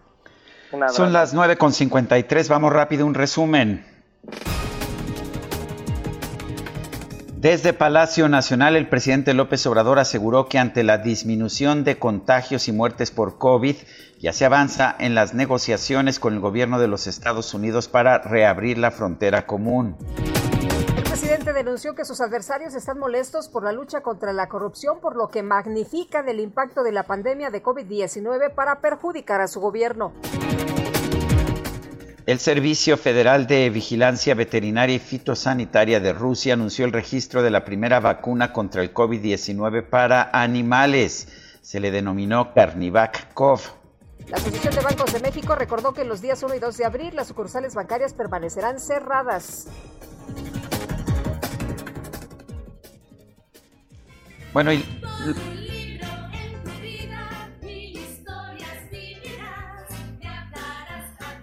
Luego de que la CEP lanzó una convocatoria para pedir ayuda a diseñadores mexicanos para elaborar las nuevas portadas e ilustraciones de los libros de texto gratuito, pero aclarando que el único pago sería un libro y una constancia con valor curricular, decenas de creadores boicotearon la convocatoria compartiendo diseños falsos. Por ejemplo, para el libro de formación cívica y ética, colocaron la fotografía de Félix Salgado Macedonio, me parece muy buena idea. Para gastronomía, la foto de Lady Tacos de Canasta y para historia, el meme de No era penal de la eliminación de México del Mundial de Brasil 2014. Y se nos acabó el tiempo, Guadalupe. Vámonos entonces, que la pasen todos muy bien. Hasta mañana, porque sí, transmitimos en jueves y viernes santo, tanto Guadalupe Juárez como un servidor Sergio Sarmiento. Hasta mañana, gracias de todo corazón. Heraldo Media Group presentó Sergio Sarmiento y Lupita Juárez por El Heraldo Radio. Even on a budget, quality is non-negotiable. That's why Quince is the place to score high-end essentials at 50 to 80% less than similar brands. Get your hands on buttery soft cashmere sweaters from just 60 bucks, Italian leather jackets, and so much more. And the best part about Quince, they exclusively partner with factories committed to safe, ethical, and responsible manufacturing. Elevate your style without the elevated price tag with Quince. Go to quince.com slash upgrade for free shipping and 365-day returns.